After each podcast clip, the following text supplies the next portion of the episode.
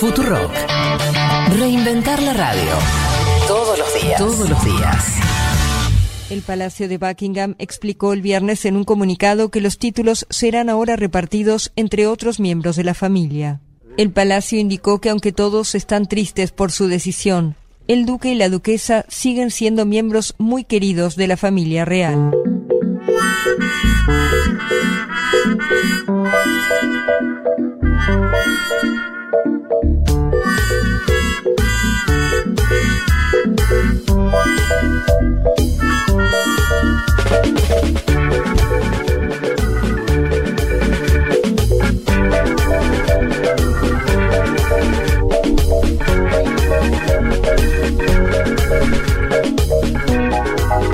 Se fueron entonces. eh, hay, hay poca gente que renuncie.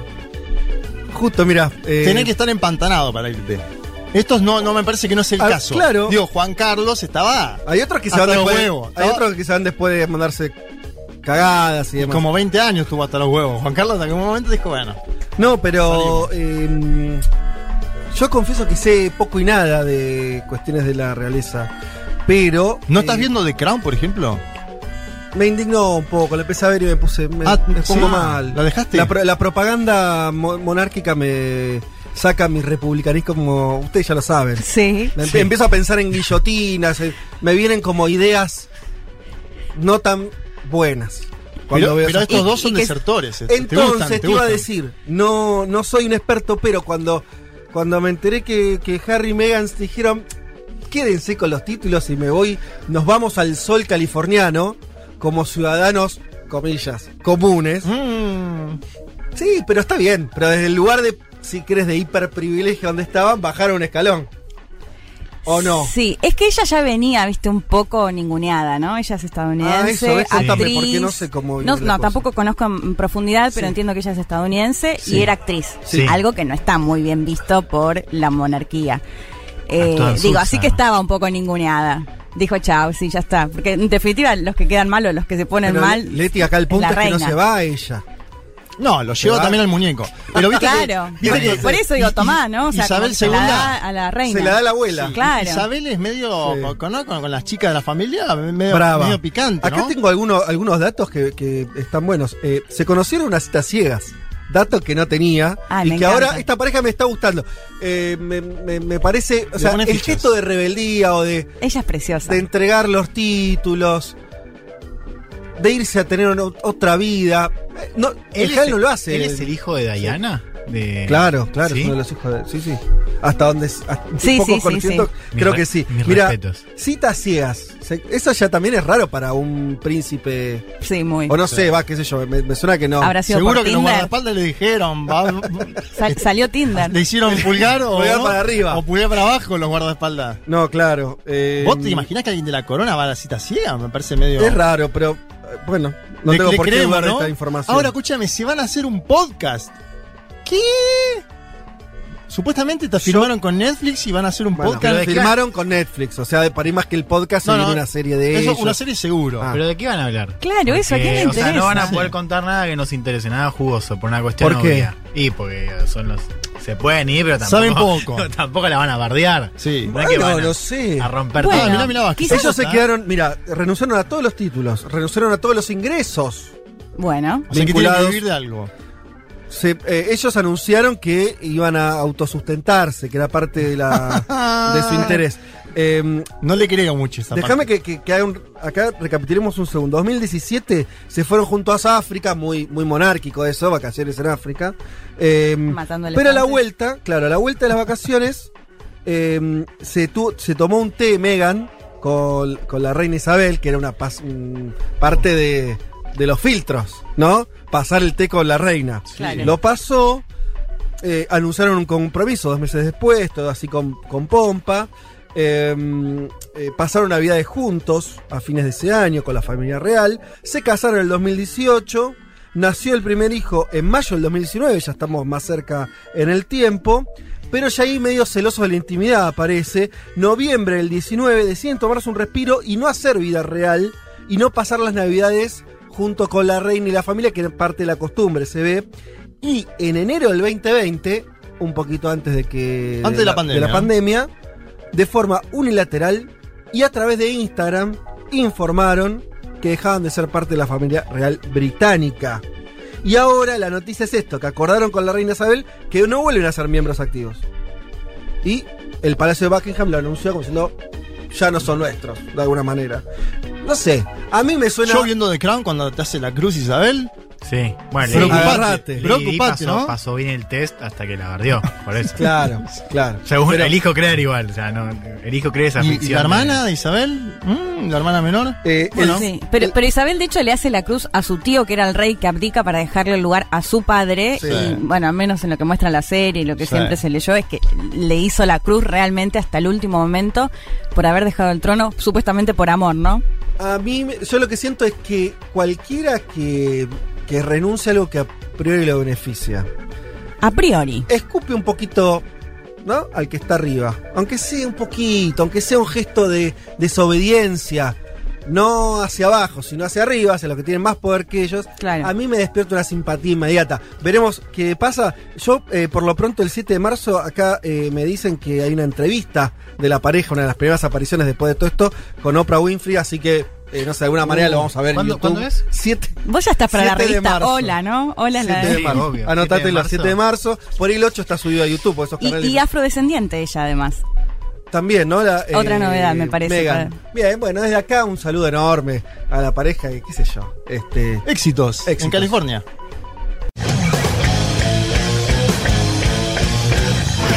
que estamos defendiendo el derecho a ser libre. Uma rígida política de controle da natalidade. I asked one of the top people in China. I'm going to live for Brexit. Dicen que yo soy el presidente pobre. Pobres son los que quieren más. The International Monetary Fund is also a 信心和决心不会变。Предусмотрены выплаты на первый. nuestra gran nación. ¡Que viva México!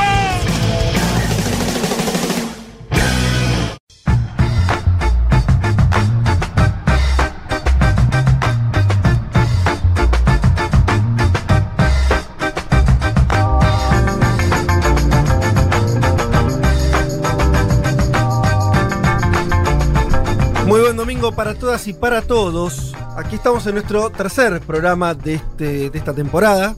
Tercer programa, ¿no?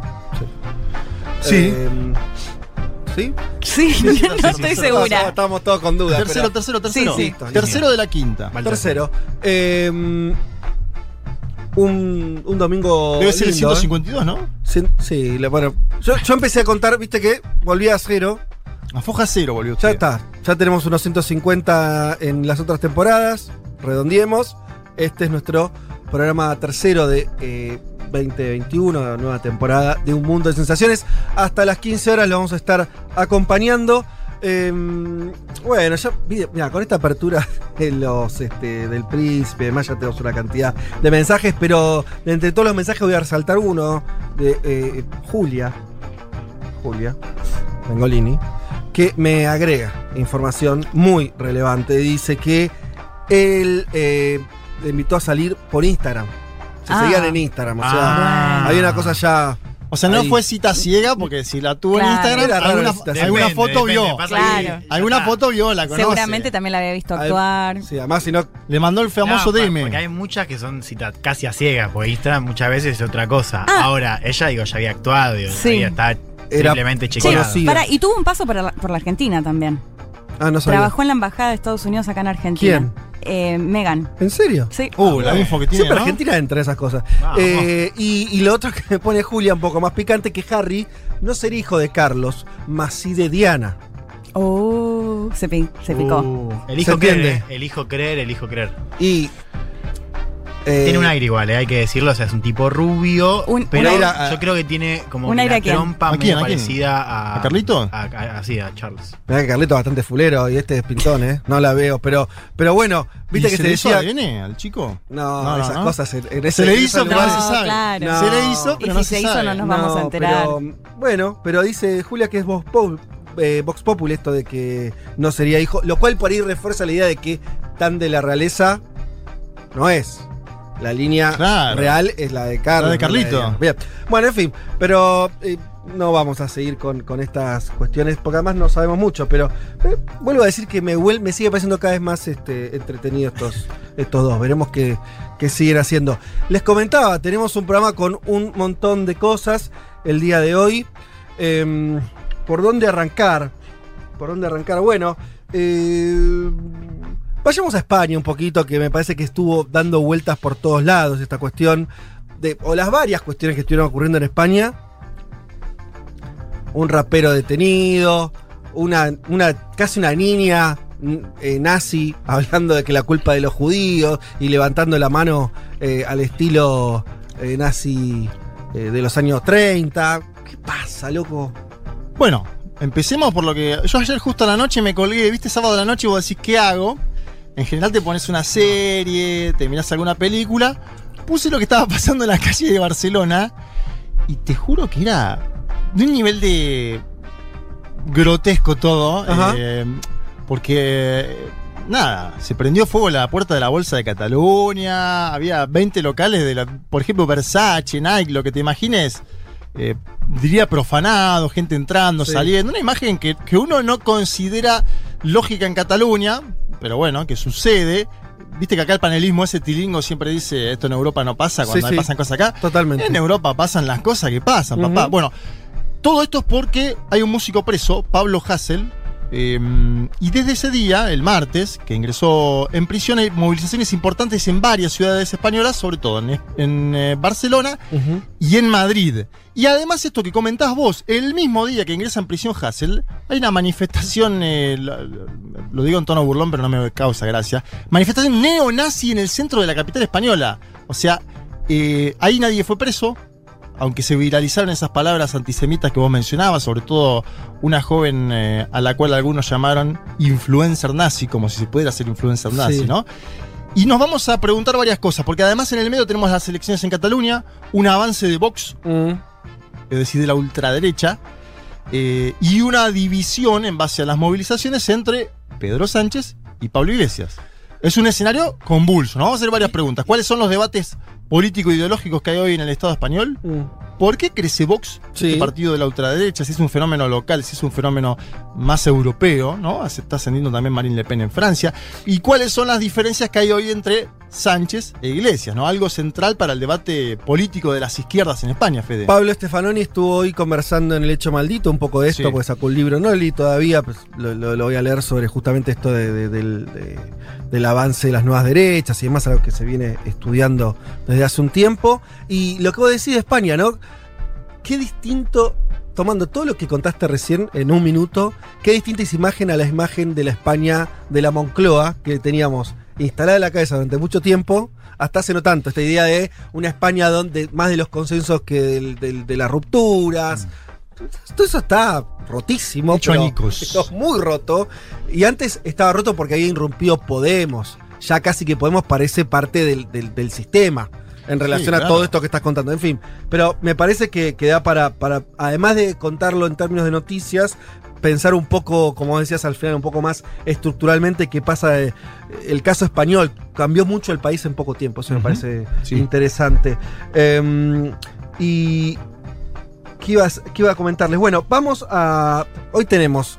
Inauguramos, podríamos decir, dentro del segmento de Leti Martínez, una nue- un nuevo micro segmento que vamos a repetir, que son los perfiles. Así es, Fede. Vamos a hablar de un perfil muy particular. Los, perdón, los perfiles de personajes histórico-políticos, llamémoslo, Sí. estaría bien. Sí, sí, sobre todo creo que políticos vamos Sí. a hacer, ¿no?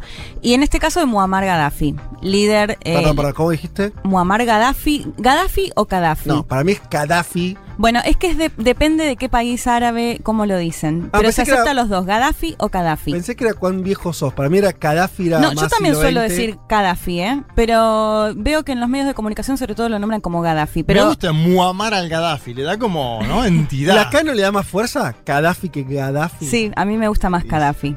A vos te tira más la- el, el kirchnerismo. No, no sé, me, me parece que el Gaddafi. Es como que cambia de acuerdo al, al árabe de cada país eh, la pronunciación. Bien, Cómo se bien. pronuncia la primera letra de- del apellido. Perfecto. Eh, vamos a hablar de Muammar Gaddafi o Gaddafi, como quieran decirle, eh, quien gobernó Libia más de 40 años, casi 42 años, que me costó, te digo, muchísimo porque tiene tantas, bueno, primero tantos años en el poder y tantas facetas. Confieso que anoche me quedé hasta las 5 de la mañana Epa. leyendo y mirando porque es súper eh, interesante. Gran personaje, un es un gran de personaje, sí. Así que vamos a hablar de sus claros oscuros, de sus idas y vueltas, sus coqueteos con eh, la izquierda o el progresismo, pero también con los mandatarios occidentales que, que tanto cuestionaba y bueno, por supuesto también la forma en la que en la que terminó, que como saben eh, lo lincharon directamente, Sí. ¿no? En las calles de de, sí, De la ciudad donde nació. Sí. No, no, Ah, no fue la capital de Libia. No, eh, lo asesinaron en la misma ciudad donde nació. Bien, mira. Pero eso es bueno. sí, en después lo- lo los momentos esos eh, confusos de, del- de- del avance de los rebeldes y etcétera, etcétera. Bueno, eh, en pero- Sirte lo mataron. Sí, Ah, en que Sirte. es donde nació. Mirá. Eh, bueno, sí, figura. Durante un tiempo fue una figura muy central en la política internacional, durante los 70, 80, eh, muy relevante. Bien, de ahí nos vamos, si les parece, a Australia. Eh, guerra, o sea, ¿puede un Estado estar en guerra con una plataforma? ¿Es parte de lo que viene? Sí, vamos a dar una batalla que es interesante porque me parece que es casi un preludio de algo que vamos a ver, que es estas riñas, estas guerras entre plataformas y gobiernos, ¿no? Abiertamente hablamos de, eh, en este caso, este capítulo, una guerra entre, entre Facebook y, y Australia por una, cuando digo guerra, por supuesto es un enfrentamiento, Sí, claro. pero agudo, ¿no? Por una ley que se está discutiendo en Australia que obliga a plataformas como Google y Facebook a pagarle a los medios de comunicación por el contenido, por las noticias Mm. que se muestran, que se despliegan en las plataformas. ¿A pagarle a quién? A, a a los medios. Ah, directamente a los medios, Claro, de donde a- chupan las noticias claro, un precio. Facebook. Bueno, Facebook no estuvo de acuerdo y amenazó con que cualquier momento iba a bloquear todas las noticias. De hecho, cuando Facebook hace esta amenaza, pocos se lo toman en serio. Bueno, Sí, finalmente el jueves pasado los usuarios de Australia de Facebook eh, eh, amanecieron sin ningún tipo de contenido informativo. ¿eh? En Facebook estaba todo bloqueado, no había, no se podía ver ningún contenido De un informativo. diario, de una agencia Nada, de noticias. nada. De hecho, también el bloqueo se llevó puesto a algunas ONGs y Claro. páginas del gobierno, inclusive. O sea, Mirá. hubo también un conflicto. O sea, aprovecharon y bloquearon también un poco de más. Una medida inédita. Realmente no hay un, un precedente. Yo creo que es la medida más audaz que ha ¿La de tenido Facebook o la del gobierno australiano? la de Facebook. Bien. De bloquear. La represalia, digamos. Claro, todo este contenido informativo, mientras Google arregló, arregló con un holding de, de medios que ahora vamos a, a comentar después cuando damos la, la columna, porque hay también hay una historia de lobby bastante interesante de casi nuestro Citizen Kane realmente existente, que es Rupert Murdoch. Sí. ¿eh? Pero mientras Google eh, arregló con, eh, con, con medios, lo cual ya de, de una manera saltea esta, esta amenaza de Australia, bueno, Facebook se puso un poco la gorra, dijo que iba a, a responder y respondió ¿eh? este juez. Y hablamos de un caso testigo porque es una ley que se está discutiendo, que se está mirando muy de cerca en otros países para imitarla, ¿no? Ya hablamos de Canadá, de la Unión Europea, de Reino Unido, así que este es un caso que tenemos que seguir de cerca, no solamente por lo que pasa en Australia, sino porque tranquilamente podría suceder en otros gobiernos del mundo. Bien, sí, una, una agenda que mira para adelante y que va seguramente va, a tener este, otros, otros capítulos. Y es interesante hasta incluso esas cosas que no sabes bien cómo. O sea, a priori unos. Te, te- te parás del, del lado de los medios, te parece que Facebook tiene que pagar o lo que sea, obviamente. Pero cómo combatís con ese. con ese gigante, ¿no? Ese es un poco el tema. Ah, ¿Cómo, haces para efectivamente ponerlo en caja? Hacer que se ajuste a reglas, eh, en este caso del Estado australiano. Bien, y además de estas cosas que estuvimos contándoles y el panorama que ya se viene, vamos a estar también haciendo una sección nueva. Eh, vamos a tratar cada tanto, creo lo habíamos adelantado el primer, pro- el primer Sí, programa, de eh, cada tanto, cada 15 días, estar hablando de alguna idea, alguna plataforma de índole política, ideológica, que mire pensando en armar un mundo nuevo, por ahí es medio grandilocuente la frase, pero que vaya más allá de lo que hasta ahora parece ser lo políticamente posible desde el lado de la izquierda, del progresismo, del nacionalpopulismo, como lo querramos llamar. Eh, así que, y hoy, para arrancar con esa este, propuesta, vamos a estar discutiendo un poquito de qué se trata el Green New Deal, que es una, este, un conjunto de ideas, sobre todo de la izquierda del Partido Demócrata en Estados Unidos, que después tuvo, tiene sus capítulos europeos, otros lugares. Eh, incluso hasta Culfas en Argentina habló de algo así. Es casi la política de moda, ¿no? Todos hablamos del Green New Deal. Sí, te vamos a contar un poco qué es. Vamos a tratar de abrirlo bien a la mesa para discutir un poco esto de. Vamos a tratar de. No de contarlo como si fuera una cuestión este, puramente teórica, sino pensarlo en términos políticos, ¿no? Si es posible, si no, bueno, en fin, qué intereses se cruzan ahí. De todo esto y mucho más, vamos a estar contándoles hasta las 15 horas. Acompáñenos, mándenos mensajes, hay un montón de mensajes. Como siempre, agradeciendo que nos cuenten desde dónde nos escuchan, el público tan eh, cosmopolita que tenemos. Eh, cuéntenos, mándenos fotitos, vamos a estar Foto de los lugares, ¿no? Acá leyendo. Sí, por supuesto. Pero antes de todo eso, vamos a escuchar un poquito de música y en este caso vamos a escuchar a uno de los grandes, todavía so- supervivientes del rock internacional. Estamos hablando de Iggy Pop, que en este caso La iguana. está haciendo un tema, estamos poniendo un tema particular. Dirty Little Virus, haciendo mención explícita al COVID-19. Dice, el COVID-19 está en escena. No puedo divertirme, no puedo tocar a nadie, no toques a nadie. COVID-19 is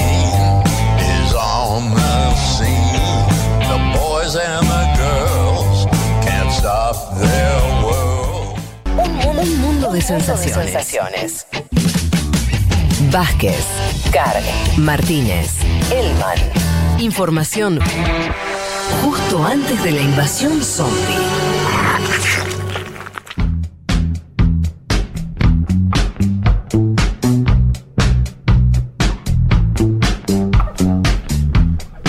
Bueno, la cantidad de mensajes que nos eh, llegaron. Tengo que igual actualizar. Esto me parece que va a ser la tónica del programa de hoy.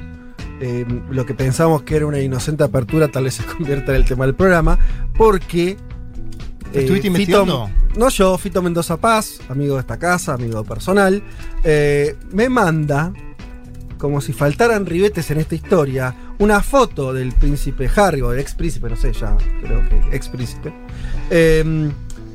Al lado de la foto de eh, otra persona idéntica, prácticamente dos gotas de agua, diría. Igual. Eh, Son iguales, lo estoy viendo acá. Sí, son iguales. igual. Bueno, son iguales. Este aquí, que el otro no, se está- no estaría hablando, no sería la foto de un No- joven príncipe Carlos, o sea, su supuestamente padre, sino la foto del profe de equitación de eh, la princesa Diana. Diana. Lo cual, bueno, yo, tío, ves esta foto y no pedís el ADN directamente. No lo pedís, no lo pedís. Che, pero el príncipe Carlos igual era medio coloradito, ¿no? Cuando era más joven, con la nariz. Bueno, en fin. Yo decía que tenía un aire, pero después de ver esa foto No, es igual, es, es igual. como Sí, eh, muy sí, difícil sí. sostenerlo. Es un bar que no, no se vuelve, ¿eh? Llamaron al bar, Fito Mendoza pidió el bar y lo estamos viendo. Además, eh, bueno, no me voy a Bueno, cayeron muchos mensajes, eh, gente que nos manda sus fotos, escuchando en los distintos lugares, Dani y Gaby de Ciudad de México, eh, Charlie desde el aeropuerto de Frankfurt, esperando para ir a visitar a la familia. Bueno, Charlie, estás viniendo para estas pampas, una alegría enorme. Eh, bien, Bárbara que dice que no puede juntar la foto, pero que estoy en la costa. Alguna vez tenía que pasarme a escucharlo fuera de casa. Bueno, muy este, buenas vacaciones para vos. Eh, y así, muchísimos, muchísimos mensajes. Eh, ¿Qué más? Negro Helvético dice: Budín preparado ayer en la noche. En vez de pasadúa salió con chocolate para comerlo hoy con mate y mundo de sensaciones. Y una foto de algo que pinta muy rico. ¿sí? Bueno, eh, y hay mucha gente que eh, ya sabía que era. Que, el Que, que padre Diana de le dijo a su profe, cabalguemos sin el caballo, ¿no? Una cosa. Ah, bueno. Perdón, me dejaron el Ah, chiste bueno. ahí fácil. ¿Cómo sería Bueno, en inglés? bueno, O sea, yo, no, yo no lo vi en ningún momento ese chiste. No. ¿Cómo sería en inglés? Y el profe de en ningún momento como el que pensé que era posible. Bueno, nos tapó el un poco de banquina y no. Y vas a que quedarte hasta las 5 am viendo videos de No, Gaddafi. claro, sí. Sí, polémico. Si les parece, podemos ir al panorama de noticias. Sí, como ya, para ya, encauzar ya. este programa. Vamos rápido, dale. Porque, eh, bien, es un programa de política internacional, al fin y al cabo. O esto, Por ahora, por ahora. Por ahora. Bien. Vamos a la primera, no- a la primera noticia que tiene que ver con eh, la cuestión de las vacunas. La ONU informa de un avance desigual. Esto se veía más claro. O sea, creo que antes de la pandemia te decía, che, si hay una pandemia. ¿Qué pasa? Que con con las vacunas. Sí, va a ser. un- bueno, la, pero la van a tener. El mundo va a ser mejor. El mundo va a ser mucho más igualitario. La gente se va a dar cuenta que no sé qué. O sea, por ahí la gente sí. El tema es que los que tienen el poder Sí. no suelen decir, che, la verdad que la situación es crítica. La verdad que la humanidad necesitaría que nos comportemos de forma más igualitaria. Bueno, no, no es lo que está pasando. 10 países han acaparado el 75% de las vacunas eh, para el COVID. ¿Sí? 10 países, el 75% de las vacunas. El secretario general de las Naciones Unidas dijo este miércoles que más de, 100 ci- bah, más de 130 países no han recibido ni una sola dosis. ¿Cuántos estados hay reconocidos en el mundo? 150, Elman. 193 según la ONU. 193. 193 según la Bueno, ONU. 130 no recibió nada. Te quedan 80, no, eh, 60, 60, 63 países. Gracias, me ayudan del otro lado con las cuentas muy complicadas. Eh, 63 países, bien. Eh, el portugués Antonio Guterres, estamos hablando justamente del secretario general de Naciones Unidas, socialdemócrata, él, vale Sí, aclararlo, porque Socialista. por, por ahí les preocupa un poquito más estas cuestiones de la desigualdad. Denunció entonces que este 75% de las inmunizaciones aplicadas hasta el momento se concentraron en solamente 10 países, todos desarrollados. O sea, aclaro que además de que el 75% de las vacunas fueron para pocos países, la gran mayoría de los inmunizados son de ciudadanos de países desarrollados. Ese es el, final de esa explicación de la desigualdad en términos de la vacunación a nivel global. Lo dijo de esta manera el Consejo de Seguridad de la ONU. En este momento crítico, la mayor prueba moral que encara la comunidad global es la equidad en la distribución de vacunas. Debemos asegurarnos de que todo el mundo en todas partes pueda vacunarse lo antes posible. Bueno, como un deseo ahí en el aire, ¿no? Em, considero más concretamente que el G20 debería encargarse de esta tarea, además de formar un grupo tendría que elaborar un plan mundial de vacunación y reunir a todos los actores con poder, experiencia científica y capacidades financieras para producir las vacunas para todos. Bien, pero no es lo que está ocurriendo. Vayamos a lo concreto después de estas de esta advertencia del secretario de la ONU eh, tan evidente. Hablemos un poquito de América Latina, actualicemos los datos en relación a las vacunas. Sabemos que Chile sigue siendo por ahora la... eh, Puntero, le dicen. sí, el que, el que está llevándose la marca claramente. ¿Viste Eh, cómo cambió el ángulo, no? Del informativo. Antes el ejemplo era Uruguay. Ahora que Uruguay no llega una vacuna, vuelve Chile, ¿no? Totalmente. Chile podría alcanzar la inmunidad de rebaño en el mes de julio. ¿Por qué?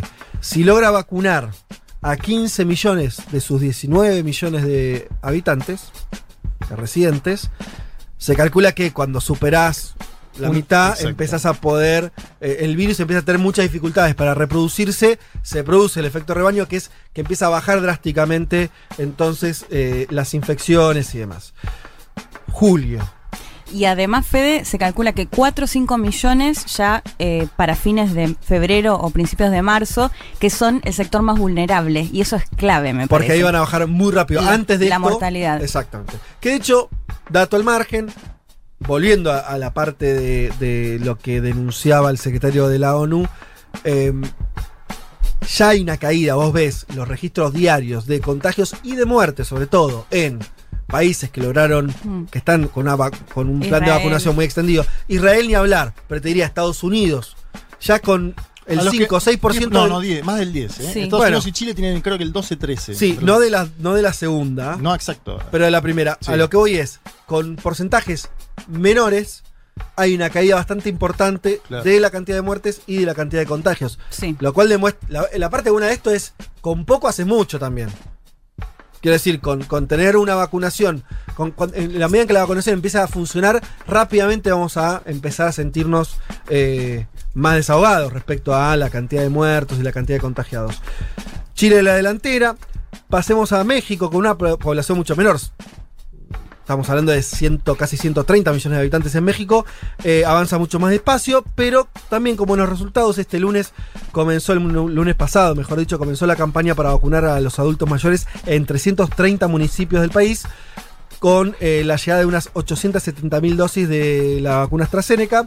El ejecutivo de Andrés Manuel López Obrador espera, el Poder Ejecutivo, que todos los mayores de 60 años estén vacunados para abril. Empezamos a ver como objetivos más de corto plazo. Vieron cómo segmentados, como decía un poco Leti también respecto a Chile. Colombia, empezamos a descender en la efectividad o, en el lugar que están ocupando eh, el desarrollo de la vacunación. Colombia recibió el lunes sus primeras 50.000 dosis.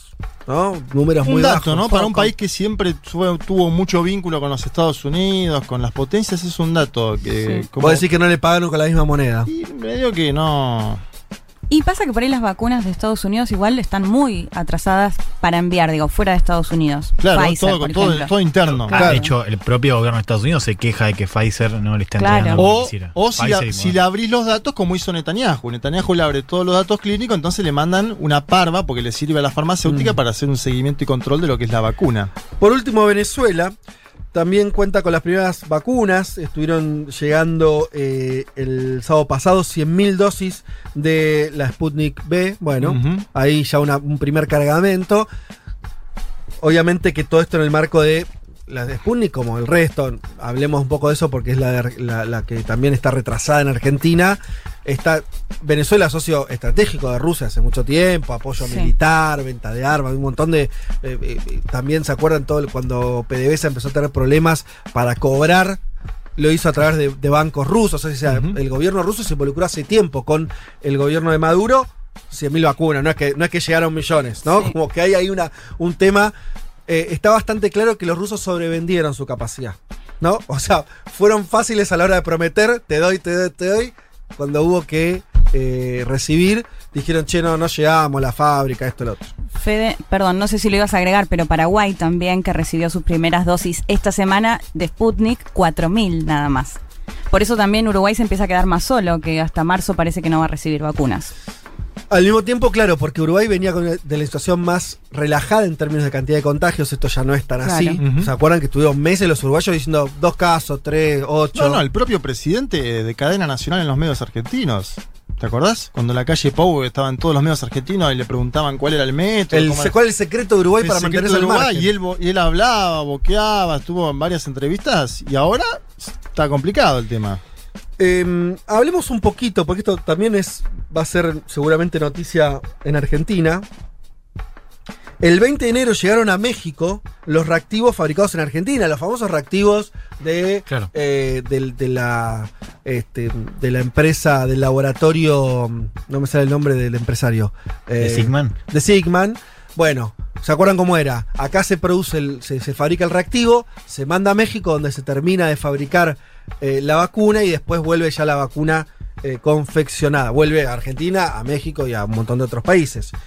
Em, el tema es que eh, para mm, el- el paso por, por México implicaba ir al laboratorio Lamont, donde se iba a hacer el proceso final, donde, donde se va a hacer.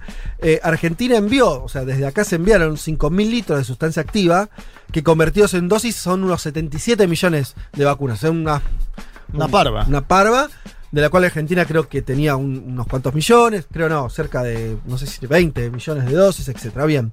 El 16 de febrero se supo de importantes retrasos en el laboratorio mexicano. Esto para explicar por qué las vacunas en el mundo. Esto que, que voy a contar ahora le pasó posiblemente a, a Sputnik, a, a todas las vacunas. Decía, a mediados de febrero se supo de los importantes retrasos en el laboratorio mexicano donde tenía que finalizarse esta, esta vacuna. Lo anunció el propio canciller, Marcelo Ebrard, salió a decir, está complicado, está retrasado.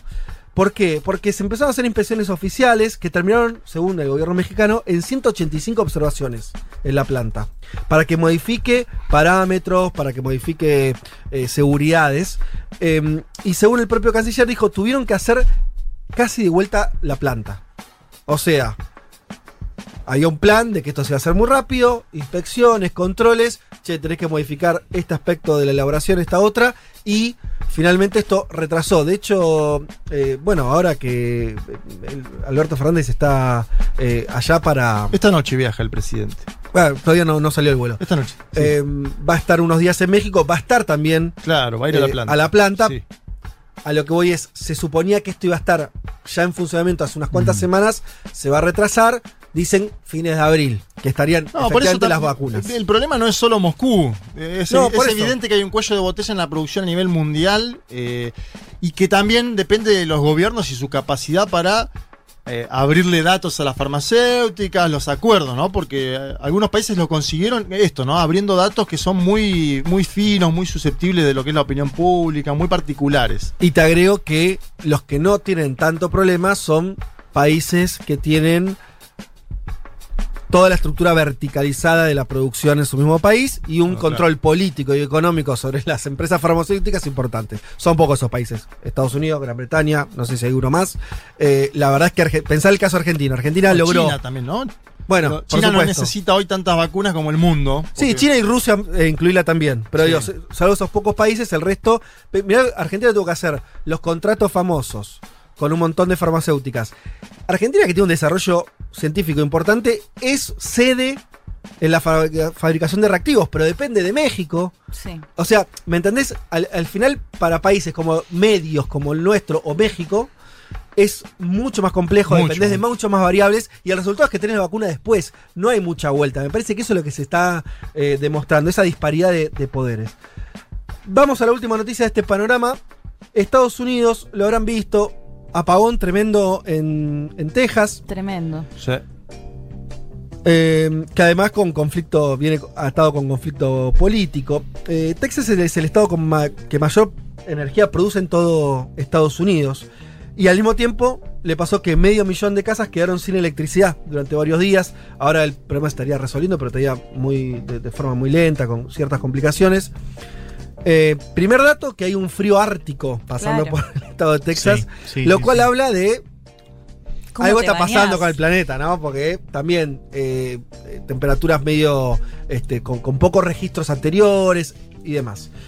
Más allá de eso, obviamente que ese frío eh, tan extremo impulsó el consumo por arriba del promedio en ese estado, ahí se generó problema de suministro y también que ese, ese mismo cambio climático complicó la producción de energía. Lo que pasó en términos políticos es que eh, si bien el 70% de la energía que produce Texas es en forma tradicional, esto es carbón, gas, la derecha norteamericana, los republicanos acusaron a las nuevas energías renovables Claro. de ser el culpable de que Texas haya quedado sin electricidad. Bien, ese es el primer dato. El otro es el que por ahí se difundió más en las redes. Ted Cruz, ustedes saben, senador conservador, eh, se le ocurrió en medio de todo esto viajar a Cancún con las hijas. Y bueno, no, no, no cayó bien la actitud de- del tipo. Después se tuvo que volver de apuro. 35 grados aparte en Cancún esos días. Claro, ¿no? el, ti- el tipo se fue de una tormenta histórica y se fue a la Sí. playa de Cancún. Y Ted Cruz, que además es un aspirante a ser el candidato republicano en 2024, digo, es un senador de alto perfil. Claro. Sí, además se fue en el momento en el que ya estaba pasando, ¿no? Porque muchas veces se escrachan por ahí en un político que se le inunda la ciudad y estaba vacacionando. Y bueno, estaba Sí. justo Ah, vacacionando. sí, o sea, como que ahí. Mala suerte. Pero acá te vas en medio del caos y está más complicado. Sí, culpó a las hijas, medio. bueno. Sí, mis hijas pedían voz. calor, ¿no? La culpa es de la secretaria. Claro. claro. Salí ahí. Bancate la voz. Este, pero bueno, es interesante igual más allá de esta cuestión, obviamente, de Ted Cruz, es anecdótica. De vuelta, algo que se va a seguir discutiendo mucho en Estados Unidos, que es el cambio de la matriz energética, eh, qué pasa con eso, y esta cosa del desafío, porque la verdad que hay bastante evidencia que la culpa, porque a todo esto lo que pasó sí es que, por ejemplo, parte de la energía eólica que se producía, qué sé yo, quedó frenada, cuando el clima cambia muy drásticamente, ese tipo de energías, claro, son un problema. Pero hay un detalle mucho más estructural. Ustedes saben que Texas es un estado que está separado del sistema energético nacional. Los tipos decidieron separarse y que entonces cuando en un momento de escasez no pueden recibir energía Claro. de otros estados y tampoco darla. O sea, una especie de autonomismo energético. La autonomía vale, pero a la vez cuesta, ¿no? También, Sí. cuando pasan estas cosas. Muy, muy, muy texano eso, ¿no? Eh, vivir, vivir con lo suyo. Bien, ahí están los tipos este, entonces cagados de frío y sin luz. Hasta acá el programa de noticias. Un mundo de sensaciones. Vázquez, Carg, Martínez, Elman. Un programa que no quisiera anunciar el comienzo de la Tercera Guerra Mundial. Pero llegado el caso, lo hará.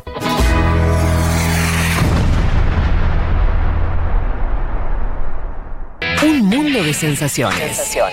Federico Vázquez, Juan Manuel Carg, Leticia Martínez y Juan Elman. Un programa sobre política internacional que no cree en teorías conspirativas. Bueno, casi.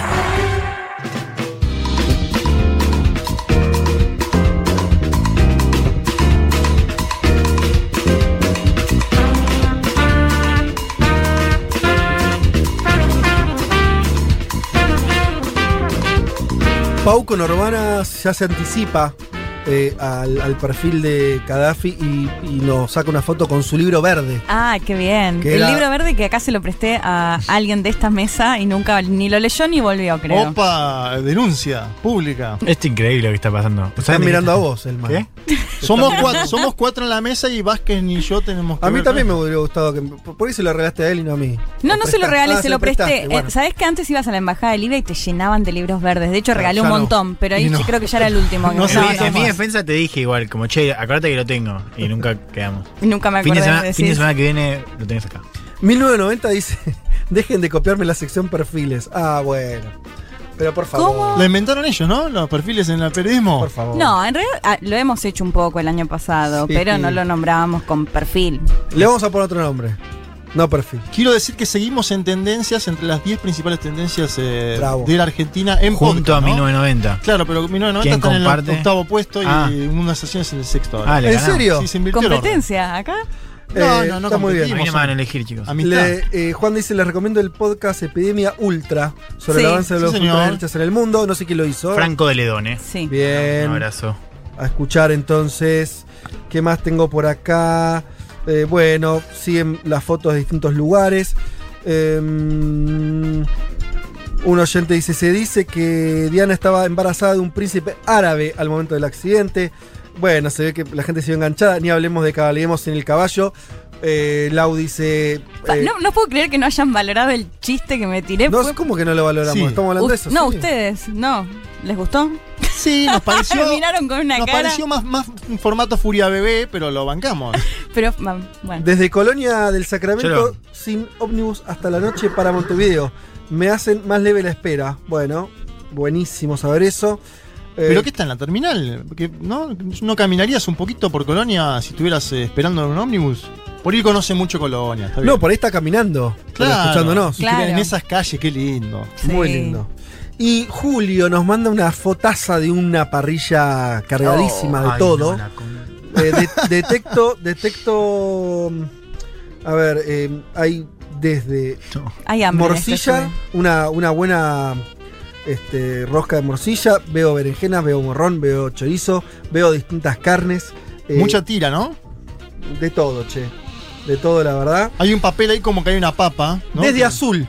Ya- En Estar Azul Julio, asadito. Saludos a mi hija Manu Vélez, que me convidó a la radio. Bueno, mira qué bien. Ay, me Esto. encanta eso cuando cuentan los padres o las madres que vienen por la recomendando- recomendación de sus hijas. Totalmente. Hay muchos uruguayos hoy. Informante del Uru dice: Qué bueno que volvieron, los re extrañé. La primera radio que prevé en. No sé qué dice. En el exterior de un mundo de sensaciones tiene que ser en Montevideo. La primera radio platea en el exterior de un mundo de sensaciones tiene que ser en Montevideo. Supongo que, que, Quiere que abras allá el futubó. que vayamos a, a- a hacer el programa de ahí. Ah, bueno. Ya Yendo. invité a Leti a que se quede en casa. ¿Quién? No, no, chan, no. chan, chan. Sí, No, yo me acuerdo no. de una, Chan, ¿eh? chan, A chan. ver. Yo me acuerdo de una. Sí, me Está acuerdo. mandando- Tenés ¿Privado no? Nadie me invitó. No, un mensaje, ¿te acordás? Un uruguayo te Por ahí, había por ahí- invitado. por ahí fue público. Ah, sí, a tomar birra, de hecho, creo, y Eh, todo, sí. sí. Ah. Como la, la de Insta en el Príncipe Carlos, o sea, la escuché ¿sabes cuántas veces? Y acá nos piden algo rarísimo que no, no estoy en condiciones de, de dar el gusto, pero seguramente en un futuro lo podremos hacer. Ana Marguita dice, me gustaría si pudiesen hablar un poquito del arresto de la activista climática Disha Rabi en la India y su relación con la protesta de agricultores por la reforma propuesta por Modi. Saludos de Costa Rica. Bueno. eh, Lindo pedido. Tomo el tema. Específico. Tomo el tema de la protesta agraria. Bien, bien, Elman. Estela de Uruguay también. Eh, iban a ser los mejores cinco años de nuestra vida, decía la calle Pau. Claro, se engancharon muchos los uruguayos cuando hablamos recién un poquito sobre Uruguay. Eh, y bueno, gracias a los reaccionarios que pusieron una coalición multicolor en el poder, se queja, retroceso en todos los derechos y más. Y Migi dice, ayer en Uruguay 800, me ref- se refiere a los casos creo. Eh, hace 5 días 350, 100 nuevos por día. El cookie anda en otra. ¿Le dicen el cookie a la calle El Pau? cuquito, claro, porque al padre le decían el cuco y a él le decían el cuquito. Y me gusta que por ahí le ponían la calle Wow. en lugar de la calle Pou. Ayer hubo 790 casos nuevos eh, y 6 fallecimientos en el Uruguay. Importante, ¿no? Y un dato preocupante a la vez, Fede, porque no llegan las vacunas tampoco. Totalmente. Leo algunos mensajes más porque la verdad que hay un montón. Eh, Guille nos manda una foto bajando por el cerro San Bernardo de Salta. Mirá qué hermoso. Ejercicio y ustedes. Oh. No sé si es el mejor plan del domingo, pero por lo menos un buen plan es. ¿Cómo no? Un planazo. Oh, claro, como. Guille, ahora no te me bajes. Eh, y, Mirá la foto de Bolivia que llegó. a ver. Mario, saludos desde Bolivia, un jalialia para todos ustedes.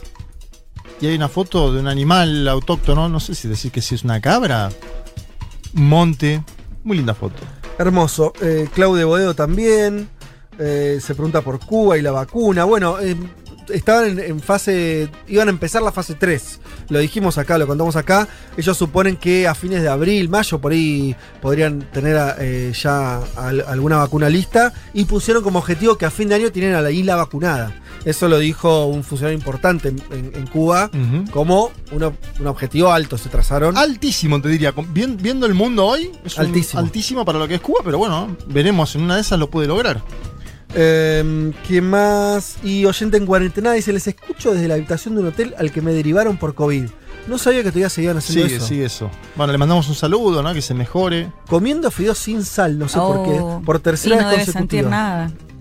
Digo, si no sentís sabor ni nada, Ah. como que te da lo mismo, mejor le sin sal. ni le pongas Digo yo, no sé, ¿eh? Está bien, está bien. Son mis citas fijas del domingo. Gracias por la información Bueno, de la compañía. Bueno, un gran gracias abrazo. a vos. eh, ojalá te recuperes prontito. Matancero también encendiendo un fuego. Hay una cantidad de cosas que ya no, no quiero ni, ni enterarme. Eh, vamos a escuchar una canción de una banda que me gusta mucho, es Masacre. Y ya volvemos.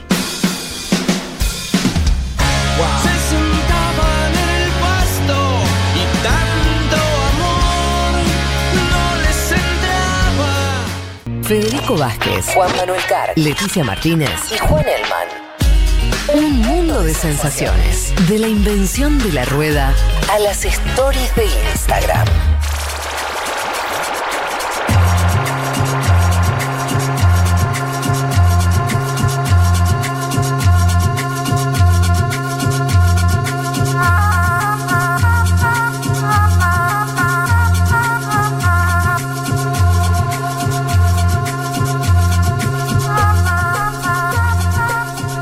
No suelo hacerlo, pero cada tanto eh, se los voy a recordar. Hoy que hay muchos oyentes, eh, seguramente algunos nuevos, algunos que volvieron, recuerden que eh, se pueden hacer socios de esta radio. Esta radio se sostiene en gran parte, en gran parte por la contribución que hacen quienes nos escuchan todos los meses. Es cuestión de entrar a la página de Futurock, van a la pestaña de comunidad y ahí se asocian. Hay distintos montos, todos muy, este, muy, muy accesibles. eh, y lo pueden hacer con tarjeta de crédito, lo pueden hacer directamente con su CBU, hay mil maneras. Eh, lo hacen y nos ayudan un montón para que este programa y esta radio, sobre todo esta radio y toda su programación y toda su estructura, todo lo que ven, se sostiene en gran parte con eh, nuestros oyentes. Así que los invitamos fuertemente a que sean parte de esa comunidad que además la creamos a fines del 2016, que crece todos los años y que realmente es eh, lo que nos permite seguir avanzando. Leo, porque veo muchos que, que nos saludan y que hablan que, que bueno que haya un medio así. Bueno, para que haya un medio así hay que Fede. tener recursos. Y que además después reciben un montón de beneficios por ser socios y socias. También que después, eh, si les interesan los libros que hace la editorial de Futurock, este, lo van a poder comprar a, a un precio diferencial eh, y un montón de cosas más. Eh, pero bueno, sobre todo que sostengan el medio que escucha, eso me parece que es lo fundamental. Dicho esto, metámonos en eh, España. Lo anticipaba Juanma, había una semana convulsionada, como pocas.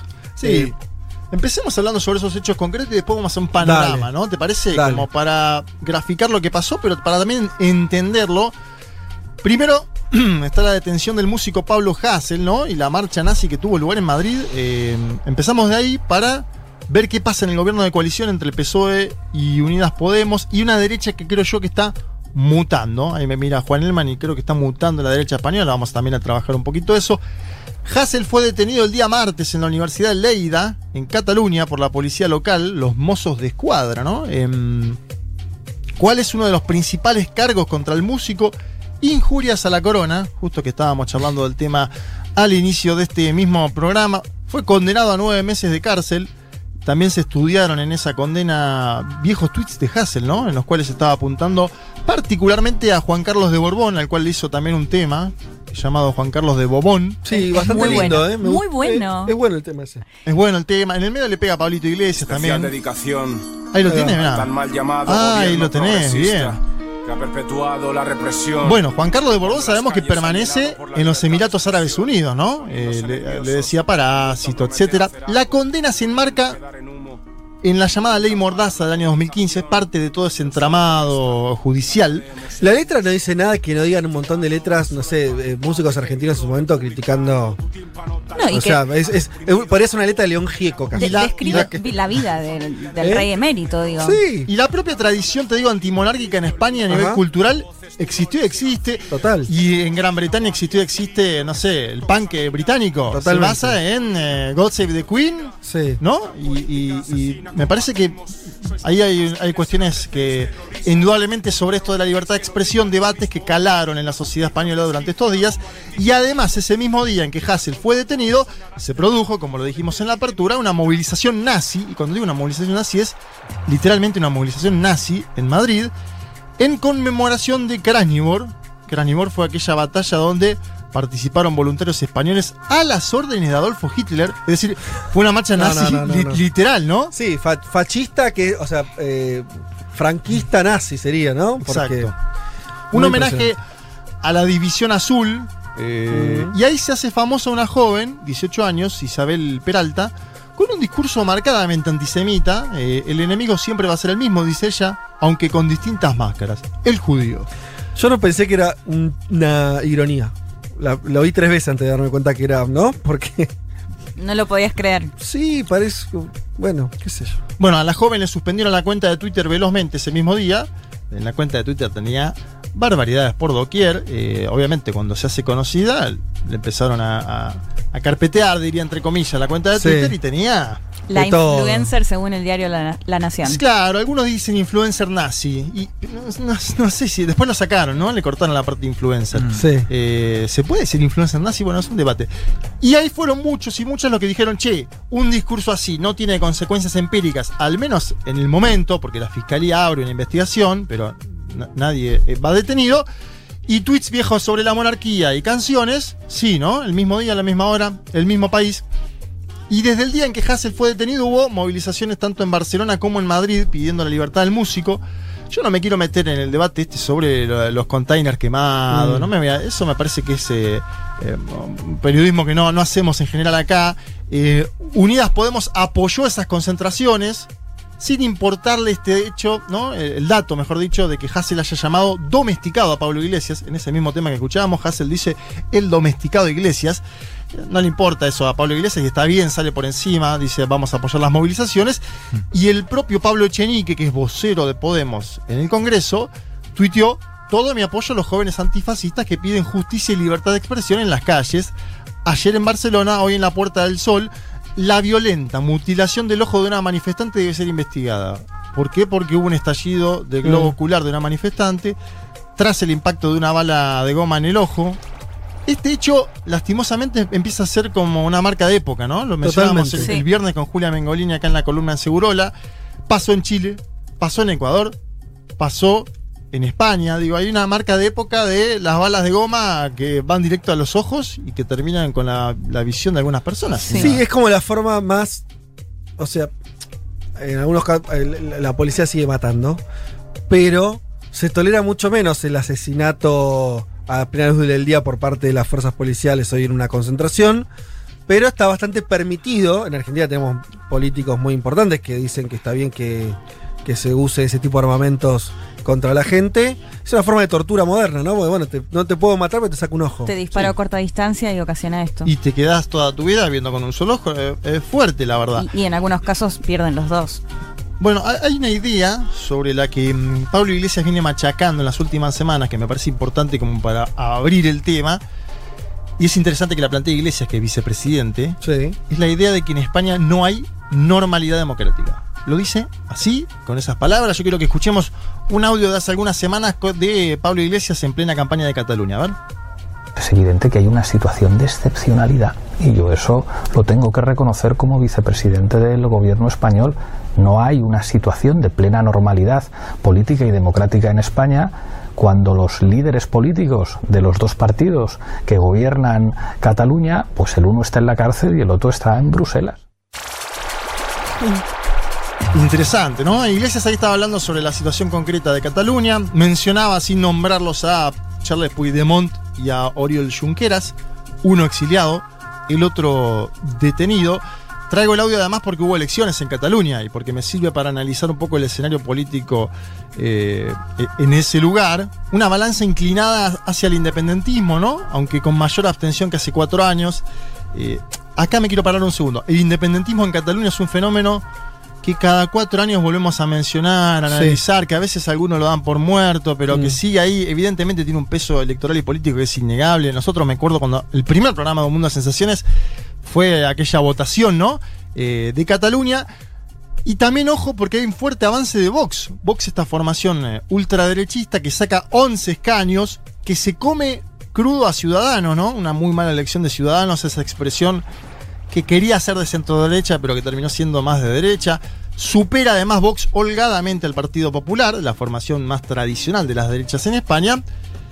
Y la formación de Abascal ya se plantea como, la- diría, la opción fuerte de la derecha española ante este PP que está en crisis interna, ante un PP que tiene que abandonar la histórica sede de, de Génova en Madrid eh, por la situación en la que está, que se busca oxigenar o, o- Sí. o volver a inventarse.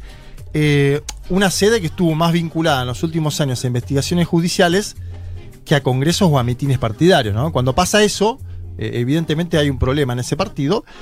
Y Santiago Abascal habló sobre las elecciones en, en Cataluña. Me parece importante traerlo en este marco político electoral español, porque él dice que hay que construir una alternativa a un socialismo sin escrúpulos, a un comunismo totalitario y a un separatismo egoísta. Escuchémoslo. Una gigantesca responsabilidad que nos lleva a la obligación de reconstruir la alternativa para recuperar el orden constitucional, para recuperar la unidad y la convivencia en toda España, que nos obliga a tender la mano a muchos millones de españoles que hoy nos están mirando probablemente con, inquietud, que nos están mirando con sorpresa, con interrogantes, y tienen que saber que Vox va a estar a la altura de las circunstancias, que Vox no va a caer en una euforia absurda y que Vox sabe que hoy tiene la responsabilidad de construir una alternativa patriótica contra el socialismo sin escrúpulos, contra el comunismo totalitario y contra el separatismo egoísta que hoy controla los gobiernos de España y de Cataluña. Estaremos a la altura de las circunstancias. Visca Cataluña y viva España. Yo veo a, a, a Abascal como una especie de. A ver si me ayudan con esto. Una especie de trampismo sin Trump en, en España. Por ahí es una idea sobre la marcha, ¿no? Que estuve pensando en los últimos días.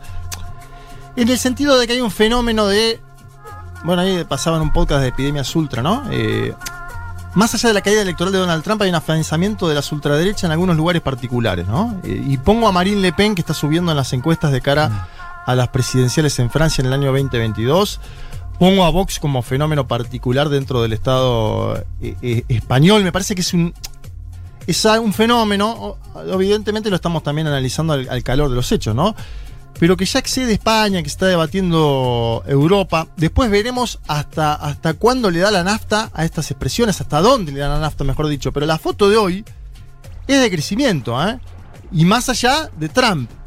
Estoy hablando sobre todo de Europa. Y además otro dato, que acá este lo traje porque también me parece interesante para analizar y preocupante a la vez.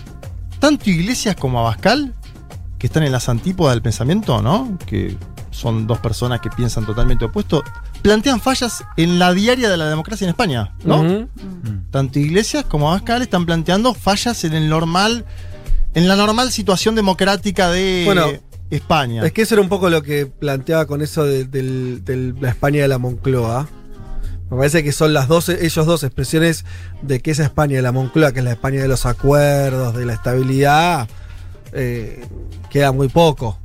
Y me parece que cuando ellos hablan de, de que no es una normalidad democrática, están hablando que la democracia que ellos estaban acostumbrados, o la sociedad española estaba acostumbrada desde los años 80, o sea, hace mucho tiempo, hoy no está más. Ahora, está rota. Y sumo que es eh, un- una idea que es eh, en ese escenario de explosión de bipartidismo, hoy, en el escenario actual, parecería que Vox ocupa el lugar que ocupó Podemos en su momento. No Claro. por una cuestión ideológica, ciertamente, sino el, la El que irrumpe. claro, el que Mm. irrumpe y la idea del, del partido protesta, ¿no? Del partido más anti-establishment. Hoy, ciertamente, digo, Podemos dice el funcionamiento de la democracia desde un escaño del, del gobierno. Ahora, es interesante algo, Juanma, que vos trajiste dos manifestaciones. O sea, se da en paralelo una manifestación antifascista que pide por eh, un rapero detenido y una manifestación fascista con la pibita esta eh, hablando de los judíos. Quiero decir, a nivel de la sociedad, más allá de los partidos, más allá de la ubicación o de lo que pasa con el sistema de partidos, en la sociedad está pasando esto. Hace años atrás no hubieras tenido ninguna de las dos manifestaciones.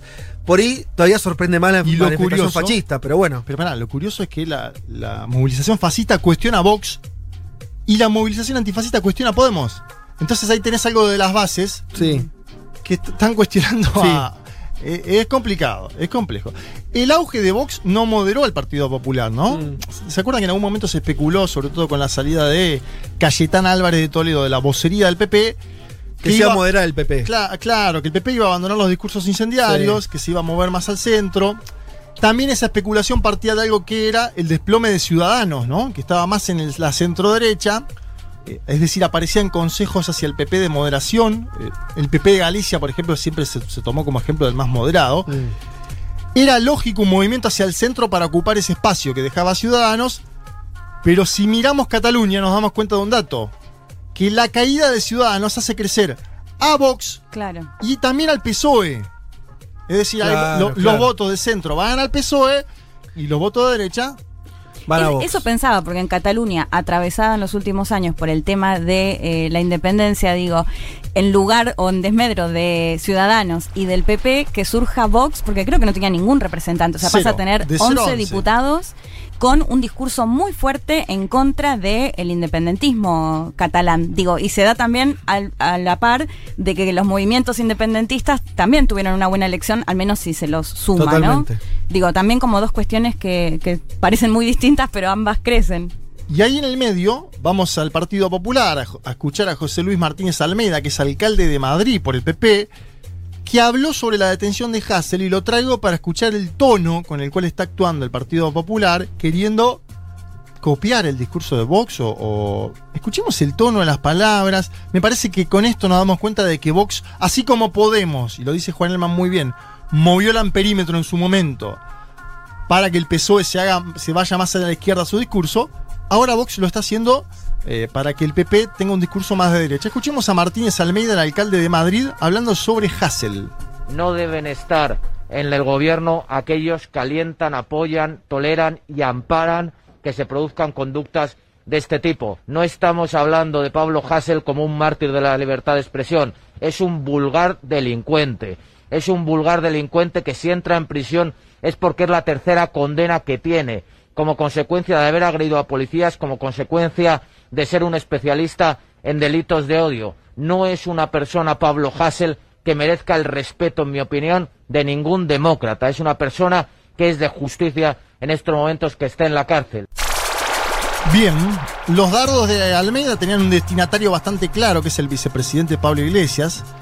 Incluso Díaz Ayuso, que es presidenta de la Comunidad de Madrid, le pidió públicamente a Sánchez que aparte al secretario general de Unidas Podemos del gobierno de coalición. Eh, me parece que el PP intenta seguir sembrando una división hoy que existe en el gobierno en torno a las movilizaciones eh, por la libertad de Pablo Hassel, porque básicamente Unidas Podemos plantea un indulto y el apoyo a la movilización, y Sánchez dice que se debe debatir el tema de la libertad de expresión ampliando los canales, pero que a la vez es inadmisible la violencia en las movilizaciones.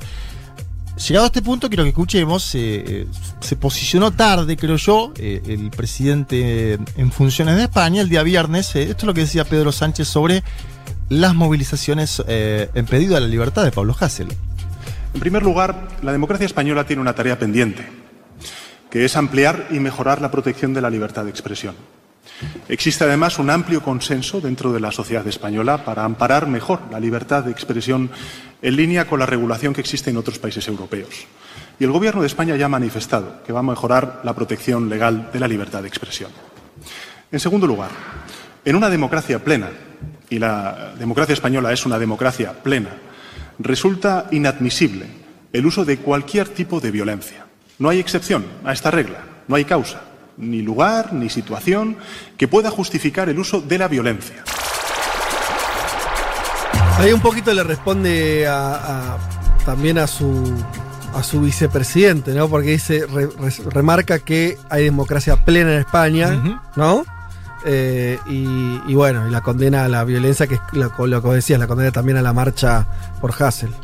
Yo creo que hay varias diferencias PSOE Unidas Podemos. eh, esta es una, ¿no? Que se cristaliza en lo que dice Sánchez. Pero además hay choques por la ley trans y LGTBI que impulsa Unidas Podemos. eh, hay debates en torno a la ley de alquileres, por ejemplo. Es decir, abajo en la mesa. Lo cual es lógico, porque Unidas Podemos está a la izquierda del PSOE, quiere decir, cada uno está jugando un poco su rol ahí, ¿no, Juanma? Digo, nadie se está corriendo mucho de lo que se esperaba que, que hicieran esos actores. Sí, pero es cierto que después de las elecciones catalanas se esperaba cierta distensión, Fede. Distensión ¿Cómo es eso? Claro, en las elecciones en Cataluña hicieron campaña ambos, ¿no? Y polarizando con esto de ellos. Uno dice yo soy la izquierda, el otro dice yo soy la izquierda. Sí. Eh, me acuerdo que Sánchez dijo la izquierda es eh, el derecho para los trabajadores, que las mujeres puedan llegar a su Sí. casa. Como diciendo la izquierda está acá, no es ese paraíso eh, en otro lugar, sino que es lo que estamos construyendo día a día. Eh, y Iglesias contestando ese discurso. Y Sí. se esperaba una especie de distensión tras las Después. catalanas. Claro. Ah. Y no está pasando.